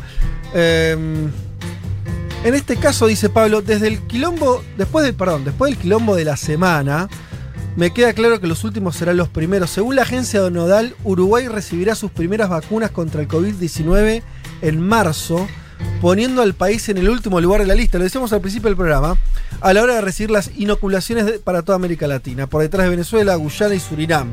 ¿no? En el fondo de la tabla estaría Uruguay. Hay que ver, como dice Pablo, por ahí los últimos son los primeros, después en... Este, el expresidente, dice José Mujica, había sostenido la semana pasada que casi seguramente Uruguay sería el último país de Sudamérica que empezaría a vacunar. Pero, dice, no obstante, dice Pablo, de llegar la primera partida de cerca de 200.000 dosis, permitiría inocular a casi el 3% de la población. Claro, son poquitos los uruguayos. Lo que implicaría la cobertura de un porcentaje mayor en esta primera tanda que la que abarcó la primera partida para la mayoría de los países de Sudamérica. Con esto de que con poco van a hacer mucho cuando les llegue. Eh, al lento paso uruguayo de cómo se está dando la vacunación, vamos a contrarrestarlo con el que mejor tira pasos en ese país, dice Pablo. ¿Quién es? Está hablando de Rubén Rada, ¡Ay, qué lindo personaje! héroe musical, ¿no? De, del hermano Uruguay. Nos cuenta Pablo, entre 1958 y 1962 se incorpora como vocalista al conjunto de jazz de Hot Blowers, grupo formado por el pianista Paco Mañosa. A mediados, de los años 70 participó junto a los hermanos Hugo Faturuso y Osvaldo Faturuso eh, en la grabación de Magic Time, el segundo long play del conjunto OPA. En diciembre del 2009 lanzó Fan para los amigos, para los amigos, un disco en el que Rada versionó autores de Uruguay y de Argentina. Dice sobre el rock and roll Rubén Rada. El rock and roll fue creado para mí por Chuck Berry, Little Richard. Un ritmo bailable con letras simples. Eso es el rock. Y después los ingleses lo hicieron más sinfónico, electrónico y con letras que hablan de los problemas del mundo. Soy re fanático de los Beatles. Los Beatles comenzaron tocando rock and roll, pero después se alejaron y empezaron a tocar música inglesa. En cambio, los Rolling por momentos siguen tocando rock and roll. Sí. Son amigos de él. ¿En serio? Fueron ¿Los a- Stone? Los Stones son amigos de él, del negro, a tal punto que cuando tocaron en Montevideo la última vez, está en el documental Ole Ole Ole, van a una fiesta donde está el negro y se produce ahí una cosa, ¿no? De mm, eh, qué, se- qué- qué- qué quieren tomar. Sí. Y creo que Jagger le dice agua y el negro le dice, bueno, tenemos todo menos agua, papá. Una perla actual, termina Pablo. Facundo Cedrés, más conocido como Peque77, un artista trapero, estaba en una, sesión de grabación de su nuevo disco Sin Prontuario.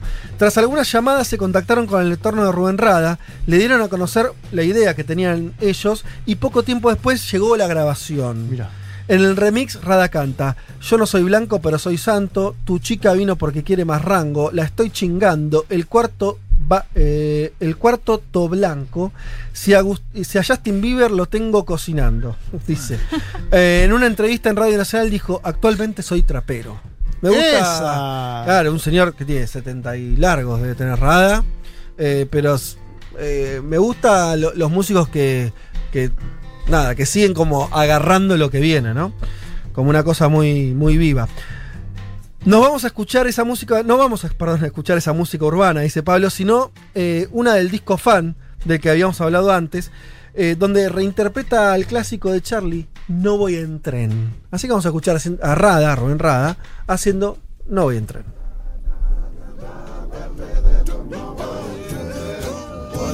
No nadie, nadie alrededor.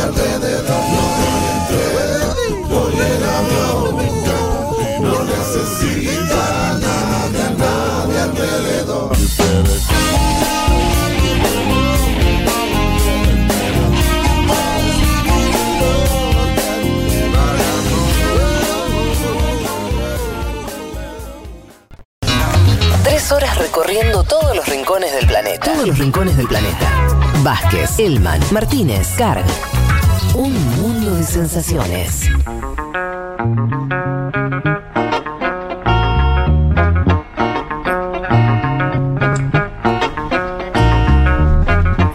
14 y 41 minutos. Bueno, muchísimos mensajes, ¿eh? con lo de Gaddafi no vamos a tener tiempo de leerlos, pero ha gustado, ha gustado el perfil, Leti, así Bien. que... Ojalá se queden mirando Sí. documentales hasta la madrugada también. Sí, gustó, gustó también.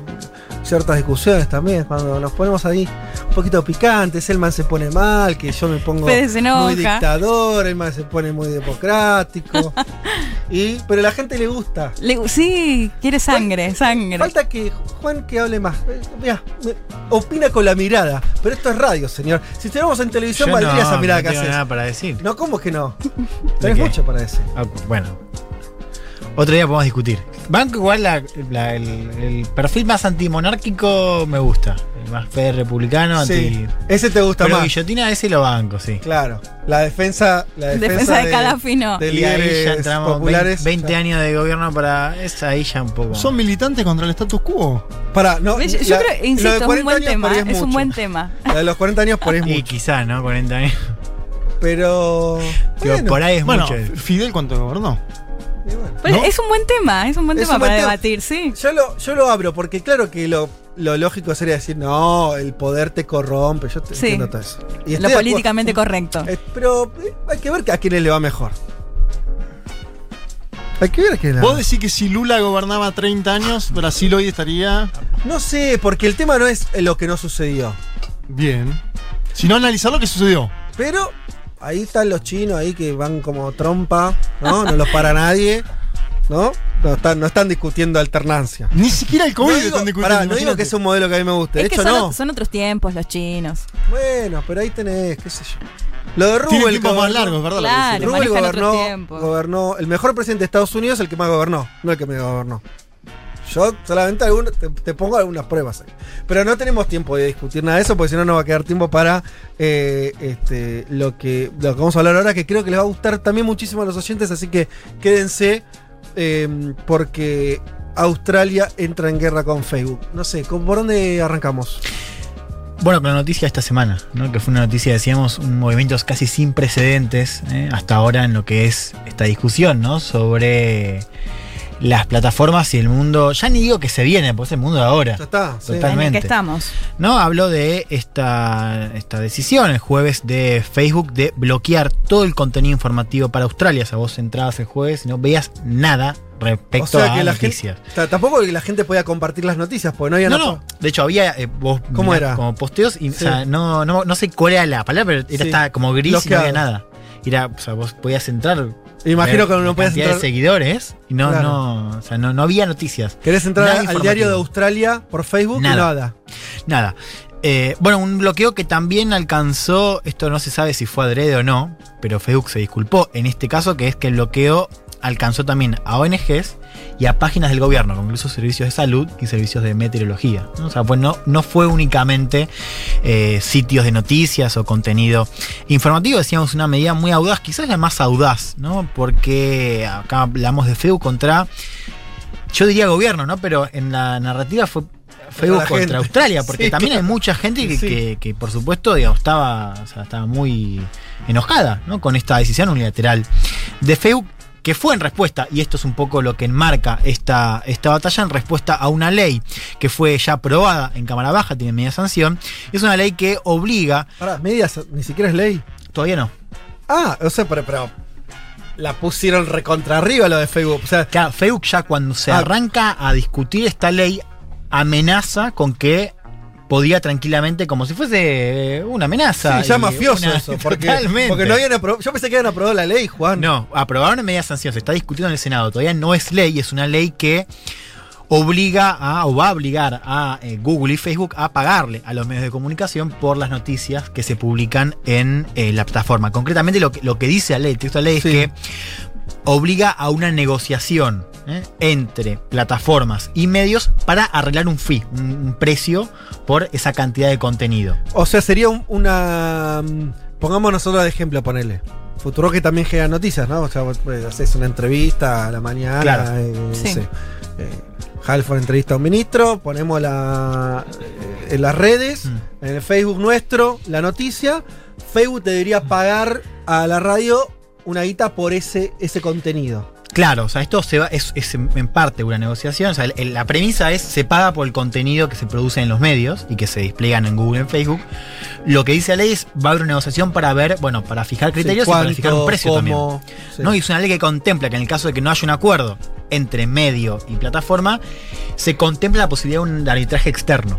Que Ah. haya un arbitraje externo para, de alguna manera, solucionar Bien. cualquier tipo de desacuerdo. Bueno, mientras ¿Se sabe quién sería ese mostró. externo? ¿Cómo? ¿Se sabe quién sería ese arbitraje externo? Te lo pregunto, no, no sé, no, no estoy al tanto de.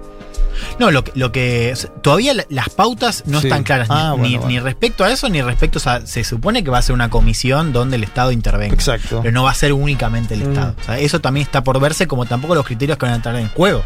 A ver, de qué los se tipos, los autores estaban tratando de, de pensar algo. Sí, sí, a ver, esto es una ley que, digo, de entrar en vigor, vamos a. Se, se supone que se vería en las negociaciones, que es otro terreno todavía desconocido. La ley, por ahora, está aprobada en Cámara Baja, no tiene sanción en el Senado, pero los números dan para que esto sea ley.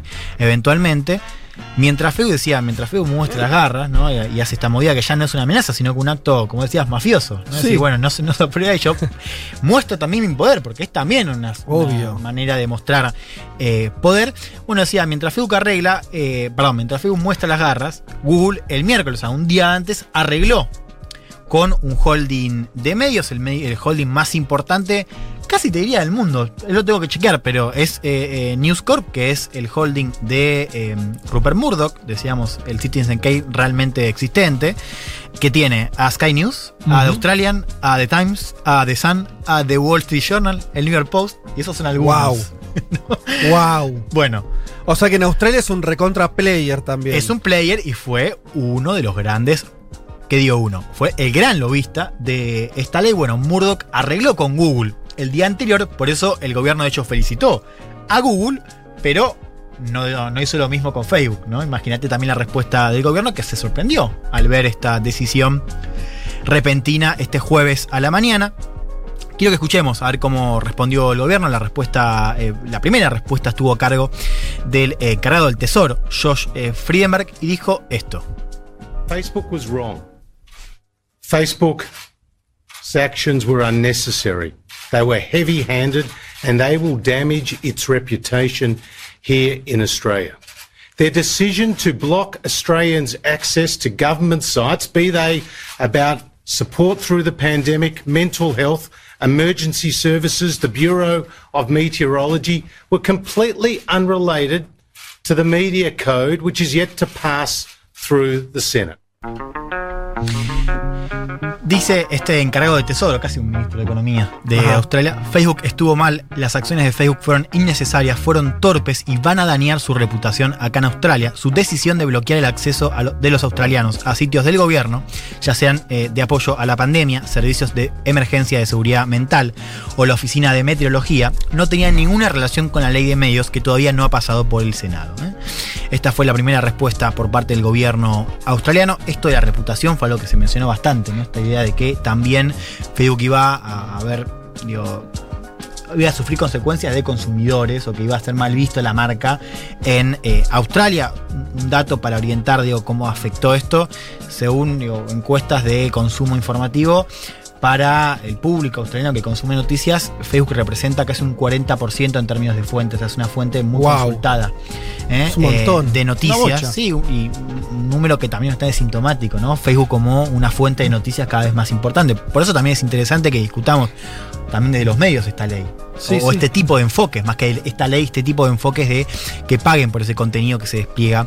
Sí, hoy, hoy por hoy los medios, igual que la gente normal, que la gente que cualquiera, Hmm. producimos contenido un montón Sí. que se lo está regalando a esas plataformas. Eso hoy es así en Twitter, en Facebook. Sí, es un hecho eso. Todavía, eh, todavía funciona así la cosa. Sí, algunas pagan igual, ¿no? Porque es cierto que YouTube, Spotify. eh, Bueno. Te pagan por, por el propio contenido. Spotify no. Bueno, Spotify no. YouTube, por ejemplo. YouTube es un Mo- caso. mone- monetiza bastante. Es el único que monetiza. El resto no. Bien, ¿qué dice Facebook? Digo, para entender también la respuesta y discutirlo un poco. Facebook dice que eh, la ley falla en reconocer la naturaleza de la relación entre la plataforma y los medios. ¿eh? Dicen que, bueno, nosotros no robamos contenidos. eh, los medios son quienes eligen publicar sus notas en nuestro sitio y que también los ayudan ¿no? a conseguir más clics, a conseguir eventualmente más suscripciones. Y que entonces esta ley no tiene, bueno, sustento. Ahora, también hay otro tema que es una queja que es interesante porque ya estamos discutiendo en el marco de la ley, que es cuál va a ser el precio a pagar. Vinculado un poco a lo que preguntaba Juan, hay un temor de que en este arbitraje externo, este arbitraje esté viciado en contra de las plataformas y haya un criterio, bueno, que de alguna manera que los medios terminen pagando. O sea, que, que, se- que sea tan laxo el criterio que se le pague a muchos digamos, productores Sí, de contenido sí, sí. y mucha plata. Ese es un poco el temor de eh, Facebook y este debate, ¿no? El de la torta publicitaria. Porque, claro, Facebook dice: nosotros no, no nos obligamos a, a- a publicar el contenido y no, no lo robamos, ciertamente. No es que, digo, no es que estás copiando. Sí, sí, sí. No es, o sea, no es es- Infobae, digamos. No, el, el medio, el medio es el que elige publicar en Facebook, está claro. Claro, ahora, eso que decías vos, eh, hoy estamos en un momento, y sobre todo pasa con Google y Facebook, que son plataformas que su algoritmo y sus cambios en la red hacen que vos pases la mayor cantidad del tiempo posible, que no salgas del sitio para leer la nota. Lees la nota de, no sé. Estaba viendo qué medio es. Eh, Futurock FM. Sí, Hoy estamos medio más con los medios digitales. No quisiste vamos a ir ¿no? Ningún cenital, baile. Vamos a ir por cenital. Sí. Ahora, no vas al sitio. Muchas veces te No, quedas te quedas en la misma plataforma. ¿Y la tota publicitaria? ¿Quién se queda? La, la guita de la publicidad Se que la queda. Facebook. Y bueno, esa es la, la discusión que hicieron los medios. Nosotros queremos acceso, digo. Facebook se está quedando con contenido nuestro, con plata de la gran torta publicitaria que recibe eh, la plataforma por la cantidad de atención que lleve. Bueno, ese es el debate un poco quizás más eh, general, ¿no? Que también es bien interesante. y lo otro es que no hay 50 Facebook, hay uno. Bueno, esa es la otra lista. No es que. Que es, y también No, no tenés a dónde ir, no es a que la decisión de, Sí. de Facebook, que es esta idea del abuso de poder, que fue la otra analista que se comentó mucho en la discusión pública en, en Australia, ¿no? Estas demostraciones de poder. Decía, es la demostración de poder más importante de Facebook, al menos hasta an- ante un gobierno, ¿no? Porque lo hemos visto, eh, por ejemplo, con, con la cuestión de Trump, por ejemplo, censurando publicaciones virales. Hoy, hace, hace un rato al menos, era tapa del Guardian una noticia que decía que Facebook había bajado la página principal del ejército de Myanmar. Lo cual ya vemos No, no, cómo es Facebook está jugando en eh, toda la dinámica del golpe de Estado en Myanmar. Y este framing ¿no? de la discusión que es bastante sintomático de esta empresa o plataforma muy poderosa contra un Estado que, bueno, en este caso, si bien no es una potencia, tiene relevancia geopolítica. Australia. Quiero que escuchemos, ¿no? Para ver un poco el tono. Fíjense, eh, parece que hablara de una una potencia militar. Cuando, cuando escuchamos ahora lo que dijo Greg Hunt, ministro de Salud y parlamentario australiano, sobre esta decisión de Facebook de bloquear noticias. That Facebook will fix these actions immediately and never repeat them again. This is an assault on a sovereign nation. It is an assault on people's freedom, and in particular, it is an utter abuse of big technologies, market power, and control over technology. This will go around the world, but this stops. Ya un tono bastante particular, ¿no? Va subido, digamos, de tono. Esto es indignante e inaceptable. Esperamos que Facebook solucione estas acciones de inmediato y nunca más las repita. Esto es un asalto a una nación soberana, es un asalto a las libertades individuales y en particular es un abuso absoluto del poder de mercado de las grandes tecnológicas. Esto dará vueltas por todo el mundo, pero se va a terminar, ¿eh? decía este ministro de Salud y parlamentario australiano. Claro, yo decía, si te abstraes un poco, digo, esto de el asalto a una nación soberana y este tono, digo, parece Parece una guerra. como si fuese claro, ¿no? Parece una un situación tipo envío de buque a patrullar una zona, ¿no? Total. y de, de esta idea del asalto a las libertades individuales. Y no es que en Australia hay un gobierno comunista ni, ¿no? De un izquierda. gobierno de corte conservador. Claro, el Partido Liberal, ¿no? Claro, exactamente. Bien, ¿por qué es importante? ¿no? ¿Por qué estamos hablando de esto? Si bien es una noticia novedosa, que, que importa también por lo que significa para Australia, porque esto es un caso testigo. ¿no? Esta es una ley que cuando se empieza a discutir en Australia fue muy seguida de cerca. En el marco de la Unión Europea, en eh, Canadá, en Reino Unido y en algunos sectores de la partidocracia estadounidense. Mm. Sobre todo, ¿no? Como una idea de, bueno, replicar al menos el espíritu. de la Partidocracia tiraste, así como quien. Sé, me pitó. Está perfecto. La tiré. Pero tiré. Una, una parte de, de- del sistema de partidos, ya me fui, a- de Estados Unidos. No, Eh, de hecho, cuando. Me gusta esa crítica sagaz al sistema de partidos No, de esta idea de, la premisa, ¿no? De que los medios Sí. tienen que pagarle a. No, lo que vos estás diciendo es que. eh, por eso yo, eh, yo te iba a preguntar eso. ¿Es, ¿Puede ser que Facebook esté probando también con Australia También, lo- una, una batalla que va a tener en eso- lugares más relevantes? Exacto. Uno tiene que ver, claro, el enfoque del gobierno y la respuesta de Facebook. A ver, también, ¿viste? Claro. Bueno, también le mandé un mensaje de, ojo, yo también puedo poner el culo. Sí. Y esto es el comienzo, porque Facebook también puede bloquear más contenido, bloquear cuentas. Esto es simplemente un mensaje acotado. De hecho, cuando le tocó hablar al primer ministro, Scott Morrison, de corte conservador, decía recién eh, Juan, hizo hincapié justamente en la reproducción global, en cuidado muchachos, porque no se pueden pasar de pillo, por esto que están viendo en Australia va a pasar en otros lugares del mundo. Eh, Escuchamos a Scott Morrison. So there is a lot of world interest in what Australia is doing, and so that's why I I invite, as we did with Google, Facebook to constructively engage because you know they know that what Australia will do here is likely to be followed by many other Western jurisdictions. Dice Morrison, hay mucho interés en el resto del mundo en lo que está haciendo Australia y es por eso que invito, como hicimos con Google, a que Facebook participe de manera constructiva porque ellos saben que lo que Australia hará aquí probablemente sea imitado por muchas otras jurisdicciones occidentales. ¿no? Esta idea de que va a ser seguido por otros eh, gobiernos ¿no? en todo el mundo, parlamentos, eh, sobre todo en, en Occidente, ¿no? esta idea de más acotado Occidente. Sí. ¿Qué capacidad de triunfo le ves? Porque lo estoy pensando en los términos de iglesias, ¿no? Y Iglesias dice, Mm. ustedes ¿Quién tienen tiene más poder? Claro, Sí. ¿quién tiene más poder ahí? ¿Murdoch? ¿Scott? ¿O Zuckerberg? Bueno, Son como los tres pilares. Ahí es tremendo porque además de los medios. te- términos, ¿no? Porque, a ver, Google arregla, pero Google arregla por tres años con el holding más importante de todo el mundo. Hay que ver también, porque es probable que si esta ley se. Digo, uno puede pensar en un esquema. Pero también a Facebook pagar por esto ciertamente no le conviene a sus buenos negocios. Pero hay que ver también cuánto paga, a quiénes paga, ¿no? Y si puede obtener algo a cambio. Lo cual uno puede ver quizás a Facebook negociando. Pero este escenario de vamos a sacarle plata a Facebook y, y- y- y que todos los medios entren en, en esa dinámica, y ahí es un poco más complicada, ¿no? O sea, uno puede pensar que haya un acuerdo, pero donde también Facebook, bueno, revierte un poco las condiciones de esa ley. ¿no? Porque Ahí- genera ahí un está- precedente mundial, aparte. Exactamente, ¿no? También por eso es este, este modelo.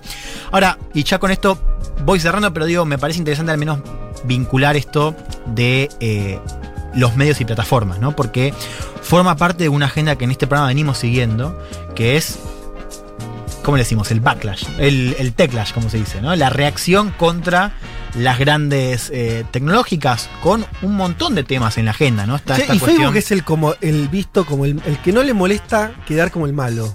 Y da sí, la ya está sensación, más ¿no? dañado. Es Sí, como. Zuckerberg es ¿no? una especie como ya de, de, de- monje niño negro. diabólico. Como hay otras empresas, ¿no? Google mismo, que siempre trata de aparentar, como mantiene, mantiene muy bien esa idea de, de la Sí. bondad. O los trabajadores bien, ¿no? Que, lo- que juegan al metegol. Sí, Facebook es más Facebook es más tipo, no me, importa nada. Ni de- sí, total. Claro, no importa esta cómo- voluntad de recortar poder, Sí. que es, recapitulemos un poco, vos tenés cuestiones de algoritmos, digo, de transparencia de algoritmos que no están claras, temas de censura, digo, de publicaciones, abuso de competencia, la típica, la que está primando en el enfoque judicial de Estados Unidos. Impuestos, otra discusión para pensar, y a eso le tenés que sumar también la agenda de los medios y bueno, ¿quién paga por ese contenido? Mejor dicho, si las plataformas se van a hacer cargo de ese contenido que producen los medios de comunicación. Ahora, se hicieron unas críticas interesantes a la ley que también me parece tenerla en cuenta, porque digo, forma parte un poco de lo que planteaba Juan. El tema crucial es el tema de los, de los criterios, ¿no? que no está muy claro eso, cuál va a ser el precio a negociar, de qué manera se va a dar.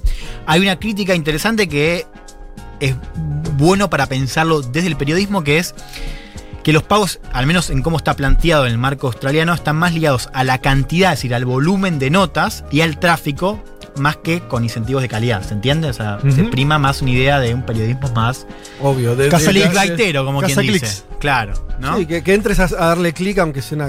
nada. Claro, tampoco vamos a dar ejemplos de acá porque tenemos que salir No. rápido. Pero eso es interesante Hay para bueno. Sí. que es- es- estas lógicas, ¿no? Cuando se empiezan.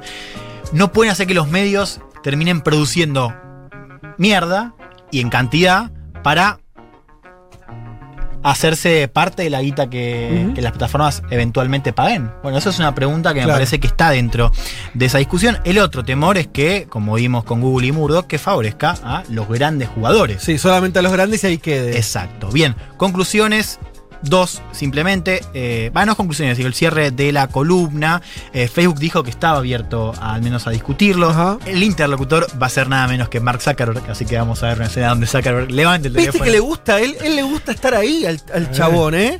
Porque me parece que flasheaba más eh, esta cosa de líder. Totalmente. O sea, sí, le gusta. él va al Congreso, él va, ¿no? Sí. Como. Esto que decís, o sea, él mismo va como a batallar en Australia. Totalmente. Él va a hacer la cara. Él va, él va a ser el interlocutor, vamos a ver qué, qué pasa con esto, pero ¿Vieron bueno. la edad que tiene el muchacho ese? Tuve Y ahora ya más grande, pero que. 36, papá. 30 ahora tiene 36, 36. papito. Qué tiempo perdimos más que, ¿no? En la vida.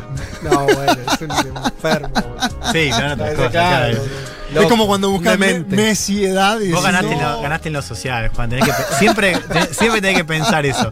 No, y a ver, eh, síntoma, digo, batalla que se viene, ¿no? Este marco de medios eh, y plataformas y el rol de los estados ahí. Y otra batalla, o al menos otra cosa que tenemos que alertar al margen de esta agenda puntual, es esto de plataformas contra gobiernos. ¿no? La gran batalla también de, de esto Linda que se viene. batalla. Eh, y de repente vemos que como nos desayunamos el jueves, de repente una plataforma tiene también cierto poder para, bueno, molestar, para, sí, enojar un poco a gobiernos, estados, a incluso con cierta relevancia geopolítica como es Australia. Te agregó lo. Y, y Trump, que hace ya cuánto tiempo que está sin Twitter. Y un mes, ¿no? Y, y le bajaron la- el copete. Y no la escuchamos más. Sí, No sabemos qué piensa Trump de nada. Totalmente. O sea, Déjenlo tuitear, muchacho. ¿Vos crees que eh, a vos te gustaría que vuelva? Pero por supuesto. El ex, Twitter. expresidente de los Estados Unidos de América y votado por el 49% de la población, ¿cómo no va a tener derecho a la libertad de expresión? Lindo debate. Bueno, está muy bien. Nos recontra fuimos. Pasadísimos. ¿Sí? Que estamos. La productora ahí nos dice, bueno, está bien, chicos, se pasaron, pero podría ser mejor, podría ser Y mucho peor. también. Nati Sí. Espósito. Hasta acá llegamos. ¡Se fue! ¡Jue, jue, jue, jue!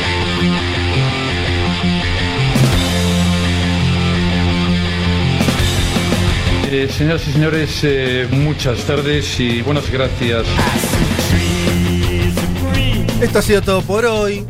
Como siempre, un saludo, un abrazo a media distancia a nuestro operador David Eskenazi, a nuestras productoras Ayelen Verdinas y Nati Espósito.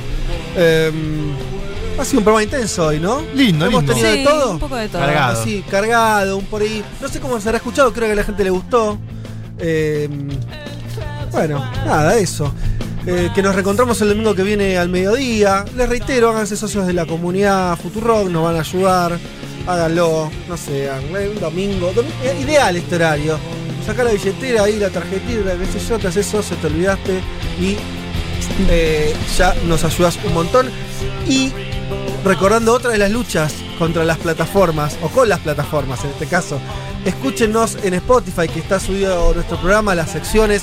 En unos minutos nada más ya van a tener el programa el día de hoy también para compartirlo con amigos, gente que no nos haya escuchado o no nos haya conocido todavía, o para repasarlo la semana. Nosotros nos reencontramos el domingo que viene a las 12 del mediodía. Un abrazo enorme. Chau.